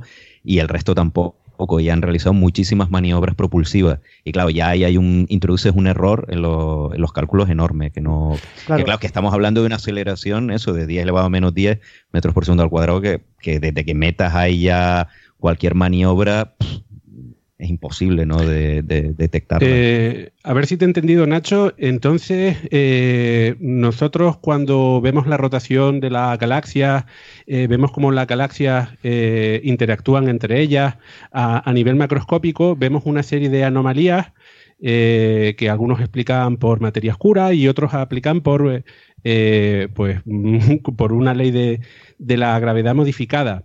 Pero sin embargo, todo esto es macro, ¿no? O sea, son a escalas muy grandes. Nosotros no hemos tenido ninguna prueba en el sistema solar o aquí en la Tierra de una anomalía gravitatoria o, no hemos visto materia oscura, ¿no? Correcto. Entonces entiendo que lo que estás planteando es que en las, zonas, en las ondas Pioneer, por alguna razón, eh, eh, podemos estar observando eh, a nivel microscópico, el sistema solar es grande, pero bueno, el universo es mucho más grande todavía, estaríamos observando a nivel macroscópico una anomalía que observamos a nivel macroscópico. Efectivamente, como las aceleraciones eran del mismo orden, de esos pocas veces 10 a la menos 10 metros por segundo al cuadrado, la gente intentó, bueno, exploró la posibilidad de si esto no era una manifestación de gravedades modificadas o incluso otras personas con punto de vista más clásico, decir si no estaríamos viendo que dentro del sistema solar hay materia oscura. Pero como estaba comentando, todas estas explicaciones exóticas, entre comillas, eh, chocaban con, con, la cuestión de que las órbitas planetarias, que se han medido con eh, enorme precisión, no necesitan ni de una gravedad modificada, ni necesitan de que dentro del sistema solar exista materia oscura. Entonces, eh, eso, como, como comenté, eh, para, para, para seguir defendiendo la idea exótica de que, de que, la sonda, de que la explicación del movimiento anómalo de las ondas Pioneer eh, es eh, por una gravedad modificada, tienes que decir que solo afecta a, las ondas y no a los planetas, porque el tipo, el tipo de trayectoria que sigue la sonda es diferente al de los planetas. Los planetas se mantienen en órbitas circulares mientras que las ondas eh, tienen una órbita radial, ¿no? tienen una trayectoria radial. Claro, eso, eso es acabar con la teoría de la relatividad general. O con algo todavía más básico, uno de los principios. Decir, por supuesto, cada vez que hablas de, gravedades exóticas te, eh, te, cargas la relatividad general. Pero incluso te cargas algo más básico que la relatividad general, que es el principio de equivalencia. Que es que te dice que independientemente de, eh, cómo se esté moviendo el, objeto, digamos, el cuerpo, eh, la gravedad lo va a afectar de, forma similar, ¿no? Entonces, esos, eh, estas historias, digamos, exóticas, de física exótica, se enfrentaban con este problema que es un problema muy serio, ¿no? Eh, También había propuestas de inercia modificada, ¿no? Que la inercia realmente no es como la conocemos, sino que hay una interacción con el vacío cuántico y el efecto Unruh y bueno, una cosa complicadísima que se ha invocado también para en el contexto del, del EM Drive, ¿no? Eh, a la hora de hablar de cosas tan, tan exóticas. El láser de Ocan, otra vez. El láser de Ocan, de Andrés, efectivamente. La explicación más molona es la correcta. Pero como... como ah, una, una, hipótesis un poco extraña. Eh, ¿Podría ser el planeta 9 el que esté ah, atrayendo a la, a la sonda esta? Cualquier, cualquier, eh, bueno, primero tienen trayectorias distintas, no es la misma trayectoria. Y segundo, cualquier efecto que, tú quieras invocar externo para explicar eh, el movimiento anómalo de, una nave, tiene que tener repercusiones en el, en el resto de cuerpos del sistema solar, que incluyen no solo los grandes planetas, sino las otras sondas que han enviado eh, los seres humanos, ¿no? Y, y, otra cosa también es que el efecto es justo al contrario. Ten en cuenta la sonda se está frenando. O sea, si estuviera por ahí el noveno planeta y la estuviera atrayendo, sería una aceleración de la sonda, ¿no? Bueno, pero uno podría poner el planeta en el lado contrario de la órbita. Pero si está al otro lado del Sol, entonces... Sí, pero que podría de alguna forma... Son aceleraciones ridículas, ¿no? Bueno, la, cuestión, la cuestión, lo que quiero decir es que, eh, que, decía antes Daniel, eh, las naves Pioneer fueron extremadamente simples eh, fueron, bueno, simple dentro de la complejidad, ¿no? Pero me refiero, eh, evitaron, eh, fueron casi como sondas gravitatorias enviadas al, al, sistema solar y fueron fantásticas para probar todo este tipo de, de, mapear, digamos, el campo gravitatorio del sistema solar. Mientras que las otras sondas, como las Voyager o cualquier otra sonda, han tenido tantos movimientos internos, es decir, han encendido los retrocohetes, los cohetes para acelerar, lo que sea. New Horizons ahora, por ejemplo, también, ¿no? Que... hacen que el, mapeado del campo gravitatorio del sistema solar sea mucho más complejo, porque esas pequeñas aceleraciones que hacen generan, intrínsecamente meten un ruido en el estudio de las trayectorias que hacen que estos pequeñísimos efectos de los que estamos hablando Eh, no tengan, no se puedan estudiar con facilidad. Eh, en ese sentido, hubo incluso propuestas de, lanzar eh, las ondas más simples que uno pueda pensar, digamos, una antena, y lanzarlas en varias direcciones del sistema solar e ir mapeando dónde se encontraban para poder hacer un estudio del campo radiatorio del sistema solar, ¿no? Por ejemplo, no solo en el plano de, el plano de la eclíptica, sino a lo mejor en planos verticales o lo que sea. Pero eso nunca se ha llevado a cabo. Eh, bueno, yo creo que podemos eh, ver un poquito cuáles fueron las soluciones ¿no? Eh, que, se investigaron. no Todo esto fueron propuestas, ¿no? Propuestas, claro. Y, hubo mucho debate porque, claro, todo, todo este asunto ha generado mucho debate en, la comunidad astrofísica. Hmm. Pues al final, después de comerse la cabeza durante casi 25 años y hacer varios congresos internacionales solo dedicados a este tema, se dieron cuenta de que había una fuente extra de mm, que podía una fuente extra dentro de la nave que podía estar generando una aceleración y para una aceleración extra, ¿no? que es la que estábamos diciendo. Y es precisamente el mismo el mismo elemento mm, novedoso que llevaban las naves que comentó Daniel sobre el el, ¿cómo se llama esto? El, generador, eh, eh, radioisotópico. que el termoeléctrico, ¿no? Es decir, la propia batería de la nave, por su configuración en la nave, eh, emitía un poquito más de calor hacia, digamos, la parte frontal, es decir, la parte hacia, hacia afuera del sistema solar, que la parte posterior. O sea, estamos hablando de cantidades ridículas, ¿no? De una pequeñísima emisión de, de partículas en ese sentido de, la dirección de avance. Y eso hace, esa pequeñísima radiación, hace que eh, no se esté produciendo una aceleración contraria, es decir, una aceleración que está frenando la nave. ¿no? Pero claro, para llevar a, esta conclusión se necesitaron varios artículos científicos, eh, entre, entre, ellos uno de julio del 2012 de, de Turishev, que se publicó en Physical Review Letters, donde hicieron un análisis súper detallado de, esta emisión no, digamos, isótropa. Y, y, vieron que las cuentas le salían, ¿no? Y eso ha calmado... Se había, propuesto hacía bastante tiempo, pero si no recuerdo mal, fallaba bastante el modelado. Sí. O sea, el modelado de la nave y, lo, y cuando se hacían los modelos para ver los resultados, no predecían la aceleración hasta que al final se hizo un modelo con la precisión suficiente y sí concordaba el tema de, la radiación térmica, ¿no? Mm. Sí, es que por, explicar, el, modelado aquí es, es, es, fundamental, porque tú tienes que tener un modelo muy preciso de la nave y de cómo es su emisión térmica. O sea, al final lo que pasa es que la nave está a una temperatura. Naves son básicamente de metal, el metal es un conductor muy eficaz del calor. La nave está básicamente a la misma temperatura. Y un objeto que está a una temperatura está en un equilibrio entre el calor que genera, este, en este caso el generador este radioisotópico, y el calor que desprende, ¿no? Y ese calor lo desprende por radiación, como está en el vacío, no se puede enfriar de ninguna otra forma, entonces emite radiación. Y la radiación térmica eh, es muy bien conocida en física. Eh, cada centímetro cuadrado de un cuerpo que tiene una temperatura emite una cierta cantidad de esta radiación infrarroja en este caso, ¿no? Entonces, claro, cada centímetro cuadrado de la nave está emitiendo radiación. Si tu nave es totalmente esférica, está emitiendo radiación en todas partes por igual y no hay efecto, no hay efecto neto. Pero las Pioneer no son esféricas, de hecho mm. son bastante asimétricas, ¿no? Creo recordar que tiene una antena grande por un lado y, y, entonces es muy asimétrico, cada, cada barrita, cada hierrito, cada plaquita que tenga son centímetros cuadrados de nave que están emitiendo radiación infrarroja. Tienes que modelar todo eso eh, en un modelo 3D y poner a la temperatura a la que están, que también hay que medirla con sensores y eso, que bueno, esa, esa información se tiene más o menos. Sí, se, se tenía, pero al principio no, o sea, no es la información básica que envía la nave de vuelta a la Tierra, ¿no? Sí, tenía que pedírsela que le mandara los problemas eh, que hubo de telemetría, ¿no? De poder saber eso para saber si realmente era un efecto de la temperatura. Es que es básico, necesitas saber exactamente la temperatura a la que está y entonces ya cuando haces el modelo preciso y cada centímetro cuadrado cuánta radiación está emitiendo, puedes hacer el balance y ver cuánto es la diferencia, lo que emite hacia adelante, lo que emite hacia atrás mm. y cómo se compensa eso, ¿no? Y ahí es donde le salía.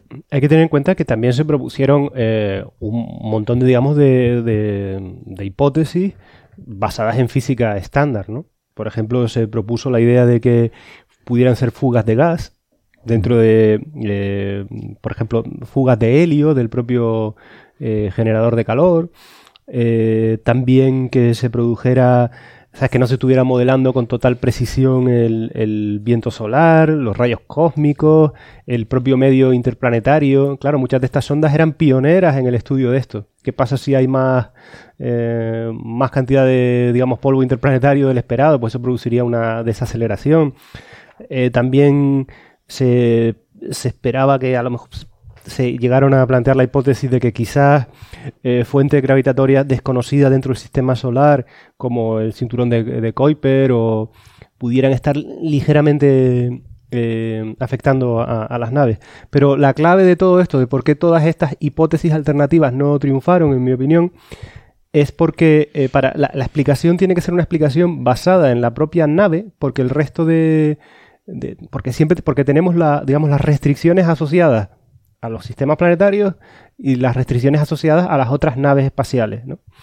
Entonces, eh, como esto era una cosa que se repetía de manera muy similar en, dos naves idénticas, como son las Pioneer 10 y la 11, pero no se veía con tal claridad en las otras, pues al final parece ser que la hipótesis más sencilla es aquella que decía que la, explicación tenía que ser autocontenida, ¿no? digamos, en la propia nave. Hmm. pues esto es un poco la explicación que se, que se acepta hoy en día, ¿no? Para la anomalía de las Pioneer. De todas formas. Y una cosa, eh, añadiría que va por ahí también otro misterio que es el, la anomalía de los, de los ah, sobrevuelos. A eso iba, eso iba, sí, sí. Cuéntanos eso porque eso es muy interesante también. Que no es lo mismo y que también ahora ha tomado el relevo del, misterio relacionado con sondas en el espacio, ¿no? Sí, porque esto está todavía sin resolver. Quiero decir que hay algunas ideas por ahí, pero bueno, va, va un Desarrolla un poco la idea, Daniel. Pues que cuando las naves, bueno, las sondas espaciales realizan maniobras de asistencia gravitatoria, pues claro, uno mide la velocidad con la que entra y la velocidad con la que sale, ¿no? Y se puede calcular perfectamente, pues, esa, la energía aportada, ¿no? Por el, cambio, por la maniobra, ¿no? Y bueno, pues se observó primero, si no recuerdo mal, era con la sonda NIAR, eh, una sonda para estudiar asteroides, que se vio que el, cambio de velocidad, o sea, se había aportado más energía de la prevista, ¿no? Había un, desequilibrio ahí que no estaba previsto, pues, por la, teoría normal, ¿no? Y, claro, pues luego se ha visto con otras ondas que no se ha detectado nada, por lo menos estamos hablando también, claro, de un efecto muy pequeño. Y después de la experiencia con las Pioneer, pues todo el mundo supone que es un tema de algún error sistemático por ahí que hay, bien con la telemetría, con el sistema de comunicaciones, pero Luego se ha visto también, se vio en un sobrevuelo de Rosetta y creo que no se ha vuelto a, no se ha vuelto a ver más de forma clara. Eh, entonces, pues lo mismo, hay gente que propone que, claro, esto puede ser un indicio de física nueva eh, y ya empiezan a sacar todas las teorías exóticas que comentabas antes, o lo más probable es que estemos hablando de, algún tema sistemático.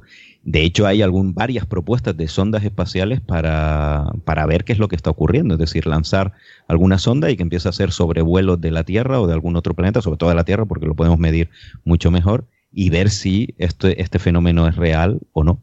Mm. esto se midió por primera vez eh, con la Galileo en el año 90. Ah, con la Galileo. Con la Galileo en 1990, sí. Después con, efectivamente, con NEAR, con el, Near Earth Asteroid Rendezvous en el 98. Pero es un poco inconsistente porque, por ejemplo, con la Messenger, que iba a Mercurio, también hizo un sobrevuelo, ahí no se detectó anomalía. Sí, es que en algunas ondas, en, en Juno, en Cassini, no se ha detectado. Mm. Y eso, Galileo, Niar y Rosetta sí se ha detectado. Y Rosetta sí. Son valores muy pequeños, o sea, son milímetros por segundo de, diferencia de velocidad con respecto a la que debería tener, ¿no? Para mí esto pone de manifiesto una de las cosas, o sea, me, me gusta mucho este tema porque porque pone de manifiesto realmente cómo se hace la, cómo hacemos, manifiesta mucho cómo es la investigación, eh, en mi opinión, de cómo es la investigación real, ¿no? En este caso, en, digamos aquí un una componente un poco más de ingeniería, pero también está la física, ¿no? Eh, y es que em, después de, los grandes éxitos de la, eh, de la física en el siglo XIX y en el siglo XX, lo que nos ha quedado para los investigadores en el siglo XXI son eh, las ridiculeces más extremas, ¿no? Aceleraciones de 10 a la menos 10 metros por segundo al cuadrado, temperaturas de la mil millonésima del microkelvin. Y claro, ahí estamos hablando de, cosas que son tan difíciles de medir que, que cualquier efecto sistemático te puede machacar. Es decir, antes, por ejemplo, no, nos tenemos que, retroceder tanto. Es decir, en la transición del siglo XIX al siglo XX, cuando se descubre, por ejemplo, em, eh, todo el tema de la física nuclear, ¿no? Es decir, la, emisión de, mm, eh, los, de las partículas alfa y todo eso, uno apagaba la luz y veía que la roca de uranio eh, emitía, ¿no? Es decir, es decir, aquí dice, ¿y esto cómo es posible? Es decir, yo la radio y apago la, apago la, es decir, dejo de radiarla y veo que eso brilla, ¿no? Es decir, ahí no tenías que demostrar a nadie nada, es decir, simplemente tenía que ir allí y verlo, ¿no? Pero todas estas cuestiones de, de cosas bien visibles y bien claras, ¿no? Eh, mm. que, no tienes que convencer a nadie y que claramente están ahí, que es un problema que tienes que resolver y que no puedes achacarlo a tu instrumento de medida, pues cada vez son más complicadas, ¿no? Es decir, cada mm. vez estamos luchando más contra los sistemáticos y la... Eh, ¿Qué otra cosa, no? Bueno, a lo mejor hay, algunas personas podrían estar eh, no de acuerdo conmigo, por ejemplo, diciendo, bueno, las curvas de rotación de la galaxia claramente se alejan de eso. Pero como no tenemos la capacidad de ir allí a medir, lo que te quiero decir que en laboratorio las pequeñas diferencias ya son mínimas, ¿no? hasta donde llega mi memoria, vamos. Esa es una idea muy interesante. Estaba pensando que en la Tierra, si uno quiere investigar la física nueva, tiene que invertir miles de millones de, euros, en este caso, ¿no? En desarrollar aceleradores de, partículas, porque la física conocida está, bueno, la macrofísica está más que conocida, ¿no? Y para descubrir partículas nuevos, nuevas, necesitas tal inversión en tecnología eh, que un solo país no le sale muy caro y se tienen que unir, eh, unir muchísimos eh, países para desarrollar experimentos carísimos y que además involucran a decenas de, miles de, científicos. A mí me, sorprende muchísimo cómo es posible que las grandes ideas de la física se produjeran por genios solitarios, que no es así exactamente, ¿no? Pero es la, idea que nosotros tenemos y que hoy en día con eh, lo que llamamos el Big Data científico, ¿no? con las mejores máquinas de la historia, con las mejores ondas de, la historia, con telescopios robóticos que son capaces de obtener eh, petabytes de datos y miles de científicos trabajando en campos en los que hace 100 años solamente trabajaban a lo mejor 100 personas, eh, no seamos capaces de descubrir nuevas grandes ideas.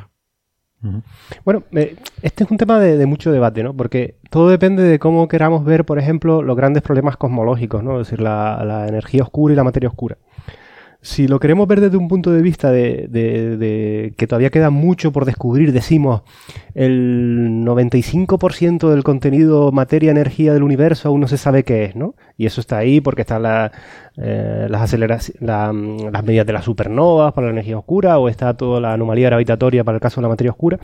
Alguien podría decir, no, no, la evidencia observacional es bestial de que hay algo que no comprendemos. Pero también otra persona podría decirte, bueno, si la energía oscura finalmente es una constante cosmológica, no hay nada más que explicar. Es decir, se, convierte en algo a explicar tanto como por qué la constante de la gravedad es G eh, y tiene este valor, ¿no? Porque la gravedad pues tendría dos constantes, la cosmológica y la, y la G de Newton, ¿no?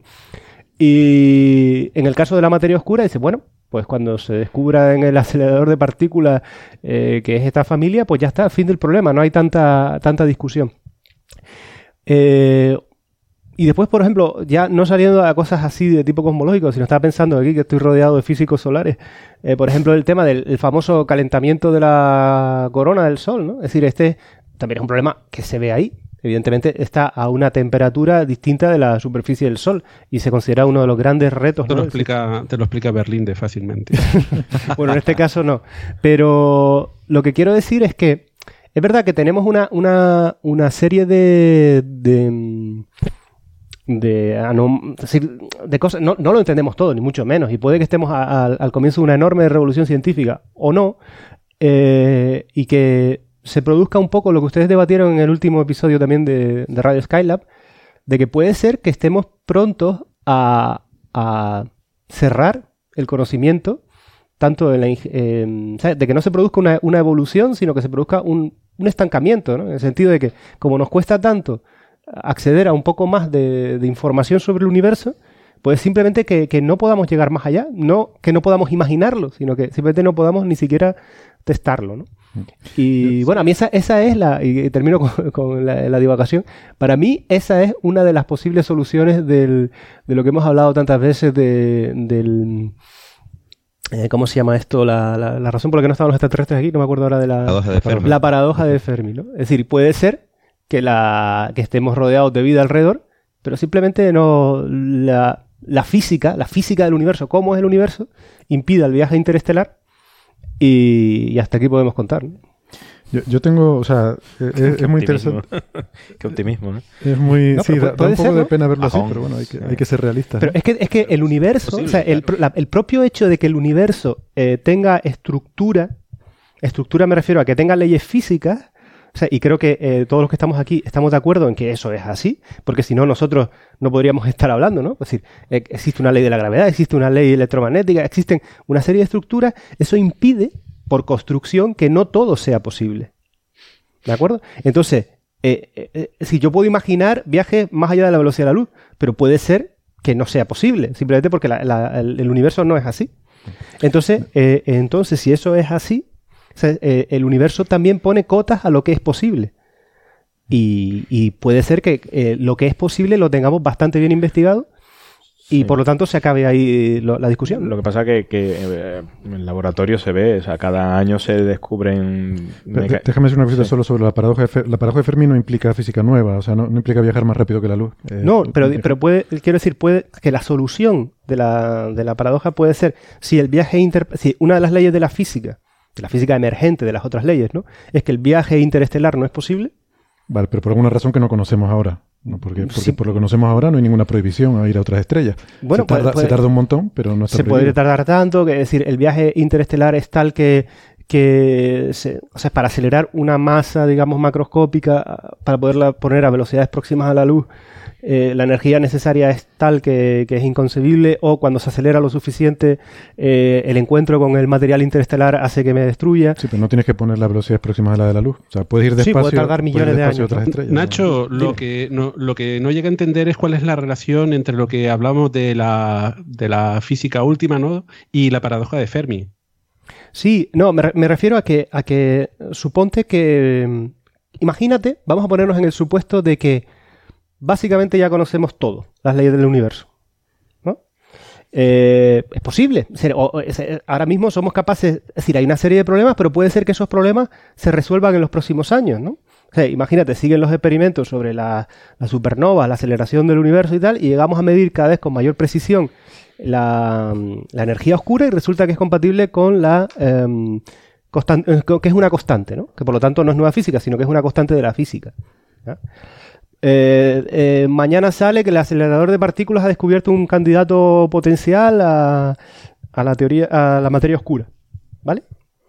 Y resulta que mañana Héctor y Andrés se reúnen y resuelven el problema de la corona solar, por decir algo, ¿no? Que eso me imagino que es cuestión de tiempo.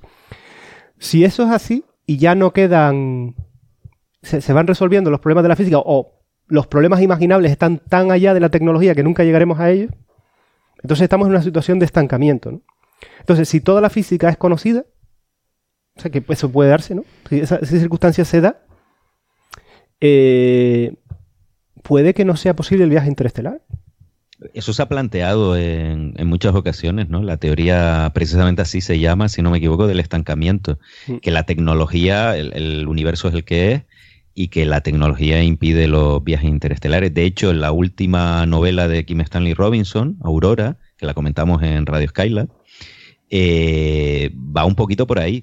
Es decir, aunque precisamente, bueno, voy a hacer un poco de spoiler, pero la novela va del viaje interestelar, eh, te lo plantea que es tan, tan difícil viajar entre las estrellas, y aunque estamos hablando que en la novela sale eso, una nave interestelar y hay una misión a otros planetas, a otras estrellas, perdón, es tan complicado que al final todo se va al traste, y ahí sí que no voy a dar los detalles, pero que realmente los viajes interestelares son prácticamente imposible.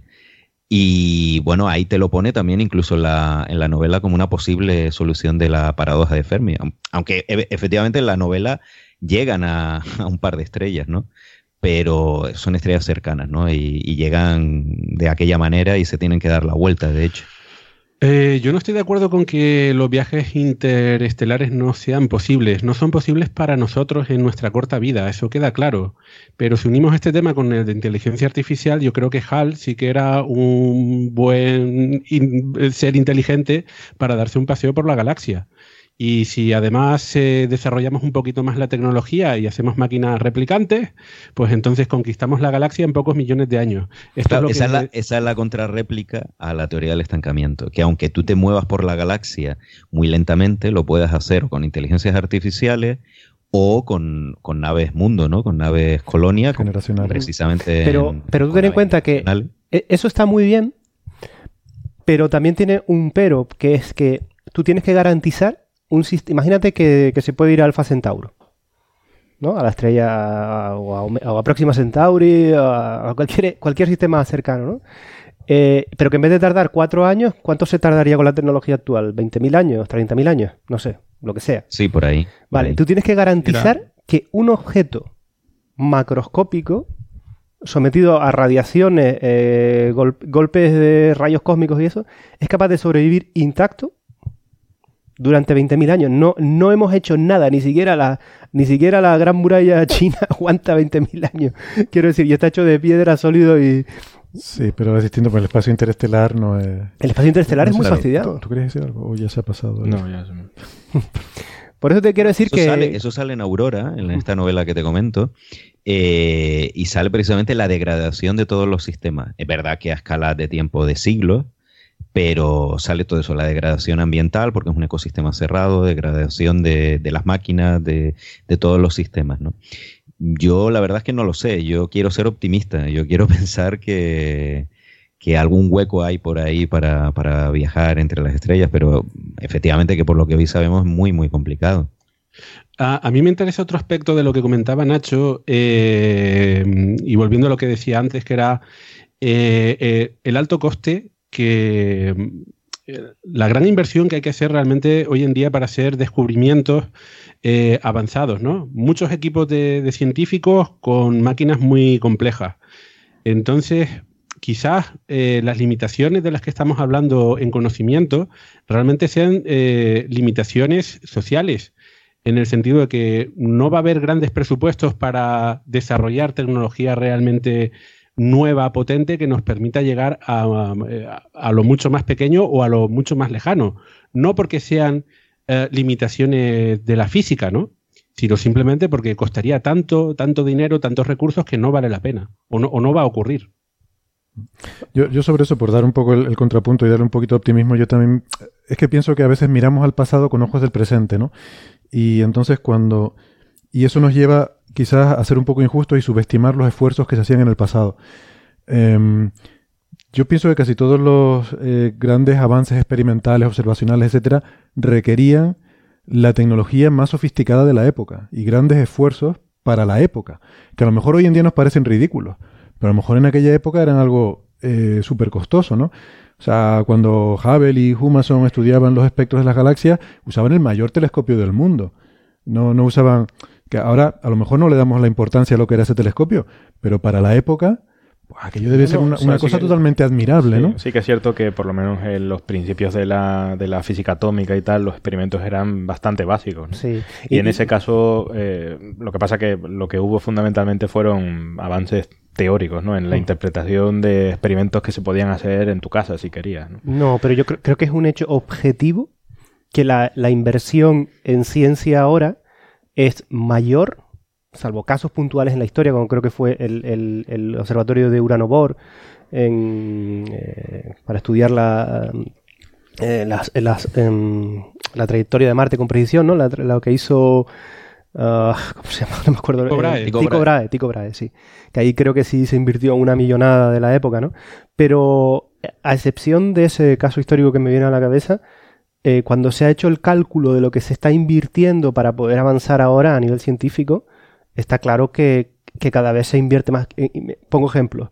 Eh, antes, es verdad que tú a lo mejor necesitabas la inversión de algún millonario, ¿vale? Es decir, que estaba dentro de la riqueza de un millonario poder financiarte. Después eh, fueron los países, y ahora estamos hablando de que para construir los telescopios de la nueva generación necesitamos consorcios internacionales. Eh, de países. Es decir, que en ese sentido... Lo, que pasa, lo, que pasa, que es, también un poco de, random world, ¿no? De, nunca sabes exactamente en qué sitio, en qué experimento te va a aparecer eh, una cosa que no, que no sabes, ¿no? O sea, experimentos de laboratorio relativamente simples sobre, no sé, sobre criptografía cuántica, sobre eh, teletransporte y cosas de este estilo tampoco son tan caros, ¿no? Son cosas que se puede permitir incluso en una universidad, por ejemplo, ¿no? O por ejemplo, y ahí seguramente... El descubrimiento del grafeno, que fue una cosa de laboratorio. Claro, o sea, pero sí que es verdad que esfuerzos como el, el, CERN, por ejemplo, ¿no? sí que son multipaíses, ¿no? Mm. Pero, pero a lo mejor el, la campana suena en, en otro sitio, ¿no? Sí, yo, yo, veo que efectivamente cada vez se invierte más en ciencia, pero también es verdad que el progreso también es cada vez más rápido. O sea, si miramos la gráfica, es verdad que se está, se está invirtiendo mucho, ¿no? Y que mm, se invierte más exponencialmente, también la sociedad crece exponencialmente, eh, la población crece exponencialmente, pero, pero también si piensas en, por ejemplo, lo que sabemos hoy de cosmología y lo que sabíamos hace 20 años, y tú eso lo extrapolas un par de siglos para atrás, 20 años en el siglo XIX no se había avanzado nada y 20 años en el siglo XXI se ha avanzado muchísimo, ¿no? bueno, depende de lo que consideremos avance. No, en el siglo XIX también hubieron avances tremendos. De hecho, quiero recordar que a finales del siglo XIX también tuvieron este debate, el mismo. Eh, hablaban del fin de la física. Eh, ya tenían un modelo del átomo, ya sabían cómo eran las reacciones químicas, ya tenían la ley de Newton. Estupendo, ya está todo explicado. ¿Qué queda por explicar? Hay, una pues frase famosa del, director. Quedaba por explicar todo porque ni siquiera conocían que la existencia de una galaxia. Sí. bueno, pero, pero hay, que, hay, que, ponerle un pero a este debate, en el sentido de que en algún momento, en algún momento, puede ser ahora, o puede ser dentro de mil años, alguien tendrá razón al decir eh, eh, eh, conocemos toda la física. ¿Por qué? Porque, insisto, por el propio hecho de que el universo tenga una estructura implica que es finito. Por lo tanto, si es finito en su, en su explicación también. Es decir, que en algún momento sí, si, si, si, consideramos que llegamos a, a, seguir avanzando y conociendo todo en detalle, llegará un momento en que sea correcto decir eh, lo entendemos todo, entendemos las leyes de la física. Eh, entonces, em, ya por terminar, ¿no? Yo apuntaría, sí, eso es perfectamente posible, está claro, ¿no? Yo creo que eso, eso, es una posibilidad y puede ocurrir. Pero por darle el otro contrapunto, podría ser que no. ¿Por qué podría ser que no? Por ejemplo, hay, hay, dos formas. Una es la de Douglas Adams, que dice en la guía del autoestopista galáctico que hay una teoría que dice que cuando conozcamos todo el universo, este cambiará espontáneamente y se convertirá en algo mucho más complicado, ¿no? Y otra gente que dice que eso ya ha ocurrido. Pero bueno, eh, esa es una visión. La otra visión un poco más, un poco más seria es que podría ocurrir, podría ocurrir que nuestra mente, y esto es lo que hemos planteado alguna vez en el programa, podría ocurrir que la mente humana no esté bien cableada para entender cómo funciona la naturaleza. Eh, y me vuelvo al ejemplo de los gatos de Edelstein, que él decía que él les pone el puntero láser y los animales se van contra el puntero y jamás van a pensar que, en su, que en su mano él tiene el control de ese puntito rojo. ¿no? Entonces, si eso es así, eh, puede pasar que no estemos usando la perspectiva correcta para entender el universo. Si no estamos usando la perspectiva correcta, vamos a ir haciendo avances incrementales. Por ejemplo, Tú coges, tú quieres hacer una transforma de Fourier, pido disculpas por lo que voy a decir una cosa aquí un poco absurda, pero una palabrota. tú coges una transforma de Fourier y quieres analizar una, una función. Si tienes la suerte que la función que estás analizando es un seno, entonces estás usando la forma correcta de analizarla y en un término o dos ya tienes tu función analizada. Perfecto, no hay nada más que ver. Ya la conoces perfectamente. Pero si tú quieres coger una línea recta, una cosa muy simple, una línea recta o, o una función escalón la quieres analizar con una transforma de Fourier, nunca vas a llegar a describirla del todo. Te vas a ir acercando cada vez más, pero nunca vas a llegar, irás cada vez más aproximándote más, pero como tú no estás usando la forma correcta de verlo o la forma natural de verlo, te vas a ir acercando cada vez más. Bueno, no quiero decir que no tengas razón, solo estoy intentando aportar posibilidades para decir quizás no. O sea, quizás siempre habrá cosas que desconozcamos. Yo espero que sea así, porque si no será muy frustrante el pensar que ya lo sabemos todo, ¿no? Sería aburrido, ¿no? Bueno. Sería de científicos soberbios, ¿no? Es decir, ya lo sabemos todo. de eso se trata este programa de Coffee Break. bueno. Bueno, no sé si quieren decir algo más sobre esto. Eh, y si no, a mí me gustaría dar rápidamente una noticia, mm, ya para terminar, de una noticia de estos días, que es que han medido una atmósfera de un exoplaneta. A mí me ha parecido muy muy, muy chulo esto, ¿no? No es que sea la primera vez que se ve la atmósfera de un exoplaneta, pero, pero sí de uno mm, rocoso, pequeño. Em, esto es en el sistema mm, de Gliese 1132, se llama la estrella, unos 39 años luz de la Tierra. Y bueno, eh, o sea, en realidad la medida, cuando se dice que se ha medido la atmósfera, la gente puede pensar que tenemos unas imágenes de un atardecer con la luz del crepúsculo. No, no. Lo que hay es unas medidas de tránsito, como las de toda la vida, donde se ve que el planeta pasa delante de la estrella, baja un poquito la luz, pero son medidas que se han hecho en diferentes filtros, diferentes longitudes de onda, y se ve que en siete de estos filtros el tamaño del planeta que saca del cálculo del tránsito es el mismo, pero hay dos filtros en los que el planeta es un poquito más grande. La interpretación es que es un poquito más grande porque en esos filtros la atmósfera es opaca y lo que estás viendo es el tamaño de la atmósfera. Y también incluso pues con alguna simulación se puede a lo mejor tener un poquito una idea de qué puede estar hecha esa atmósfera, ¿no?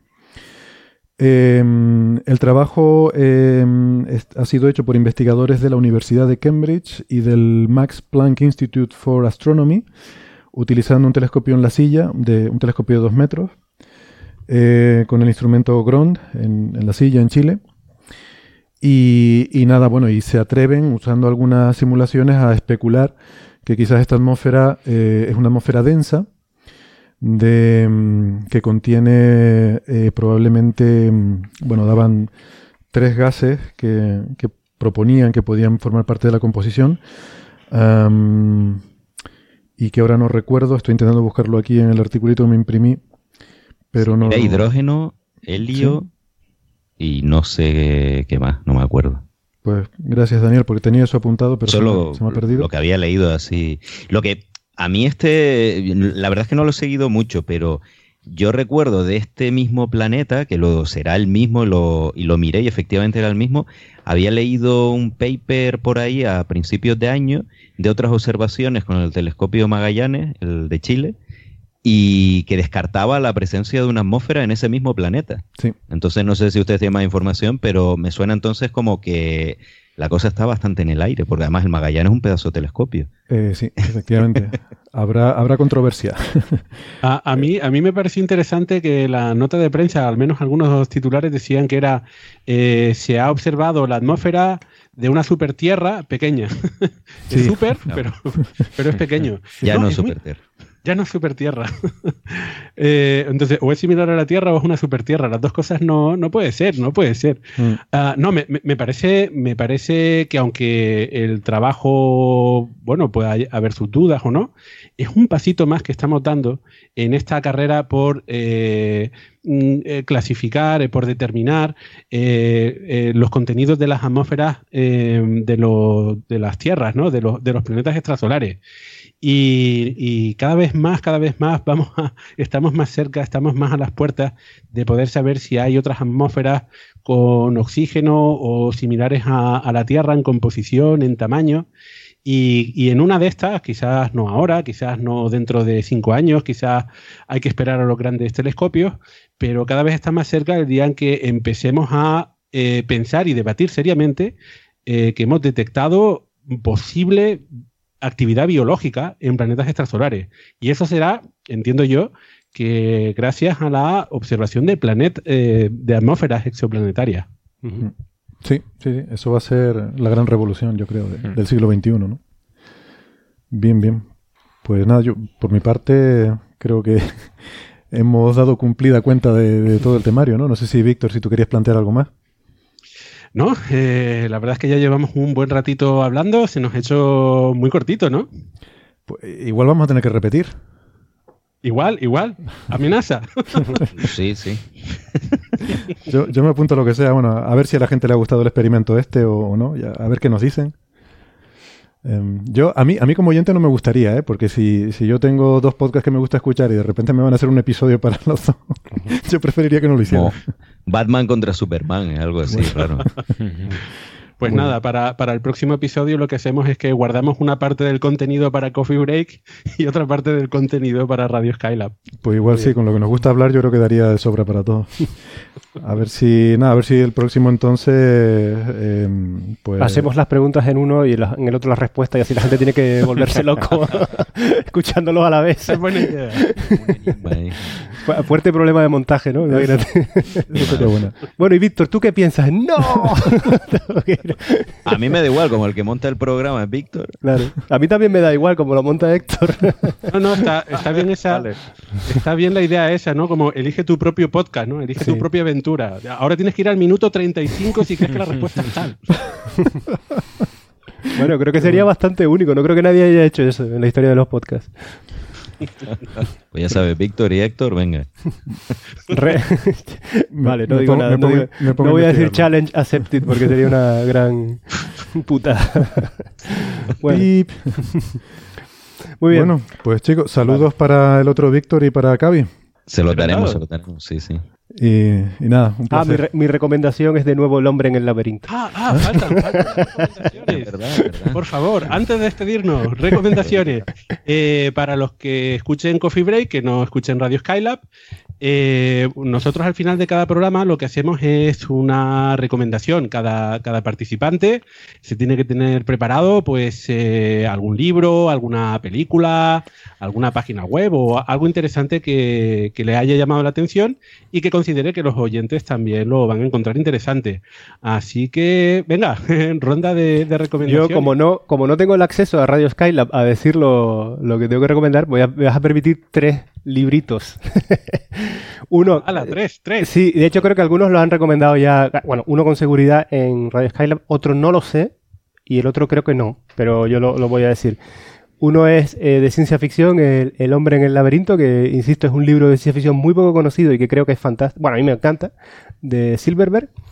Eh, otro que es de historia, eh, pero historia de un punto de vista contado científicamente, de, de, punto de vista más, más científico, ¿no? No, no, un relato de hecho, sino de por qué las cosas pasaron como pasaron, que es Armas, Gérmenes y Acero, ah, de, mm, Jared, eh, Diamond, sí, O Diamond, Muy bueno, sí. Ese libro me gusta mucho. Y el otro que me gusta mucho y que, no, y que leí no hace tanto, eh, es un libro de Kip Thorne que se llama algo así como Agujeros Negros y Tiempo, curvo, o algo así. Eh, yo lo, leí en inglés y me sé el título en inglés, pero me imagino que la traducción va a ser algo así.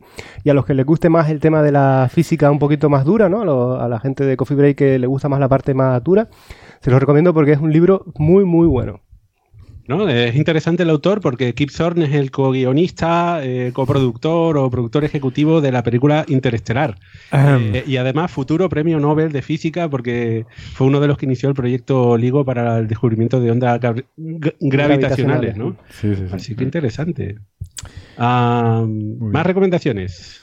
Andrés. Bueno, yo eh, pensaba recomendar un par de libros, pero casi que recomiendo al autor, no sé si lo han recomendado alguna vez, a John Scalzi, eh, bueno, John Scalzi eh, es escritor de ciencia ficción y tiene, he leído varias, eh, o sea, tiene una trilogía que se llama All Man's War, eh, la guerra de los hombres viejos o algo así, que está muy bien.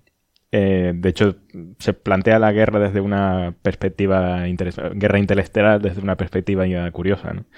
Y otra que se llama Red Shirts, o sea, chaquetas rojas, que fue premio Hugo Em, y bueno, tiene su componente un poco de, eh, de, risa, ¿no? O sea, es una novela de ciencia ficción, pero, pero muy curiosa, ¿no? Hablando sobre los chaquetas rojas, se refieren a, a, los tripulantes de Star Trek que iban vestidos de rojo. Eh, y es, muy curiosa, eh, recomiendo leerla. ¿Cómo se llamaba esta película que era una parodia de, Ay, sí, Galaxy Wars, ¿no era? Galaxy Quest. Galaxy, Quest. Galaxy Quest. sí, qué buena. Va, en ese plan. Eh, eh, no, no, va. Eh, recomiendo leerla porque es que si digo, digo exactamente de qué va, pues es un spoiler bastante importante, ¿no? Pero no, interesante. Ese es una, un, autor de ciencia ficción eh, relativamente, bueno, no, no, nuevo, ¿no? Pero más reciente, no es clásico. Eh, pero no, yo no, no recuerdo haber leído nada de él, pero sí que, sí que es bastante citado y popular últimamente, sí.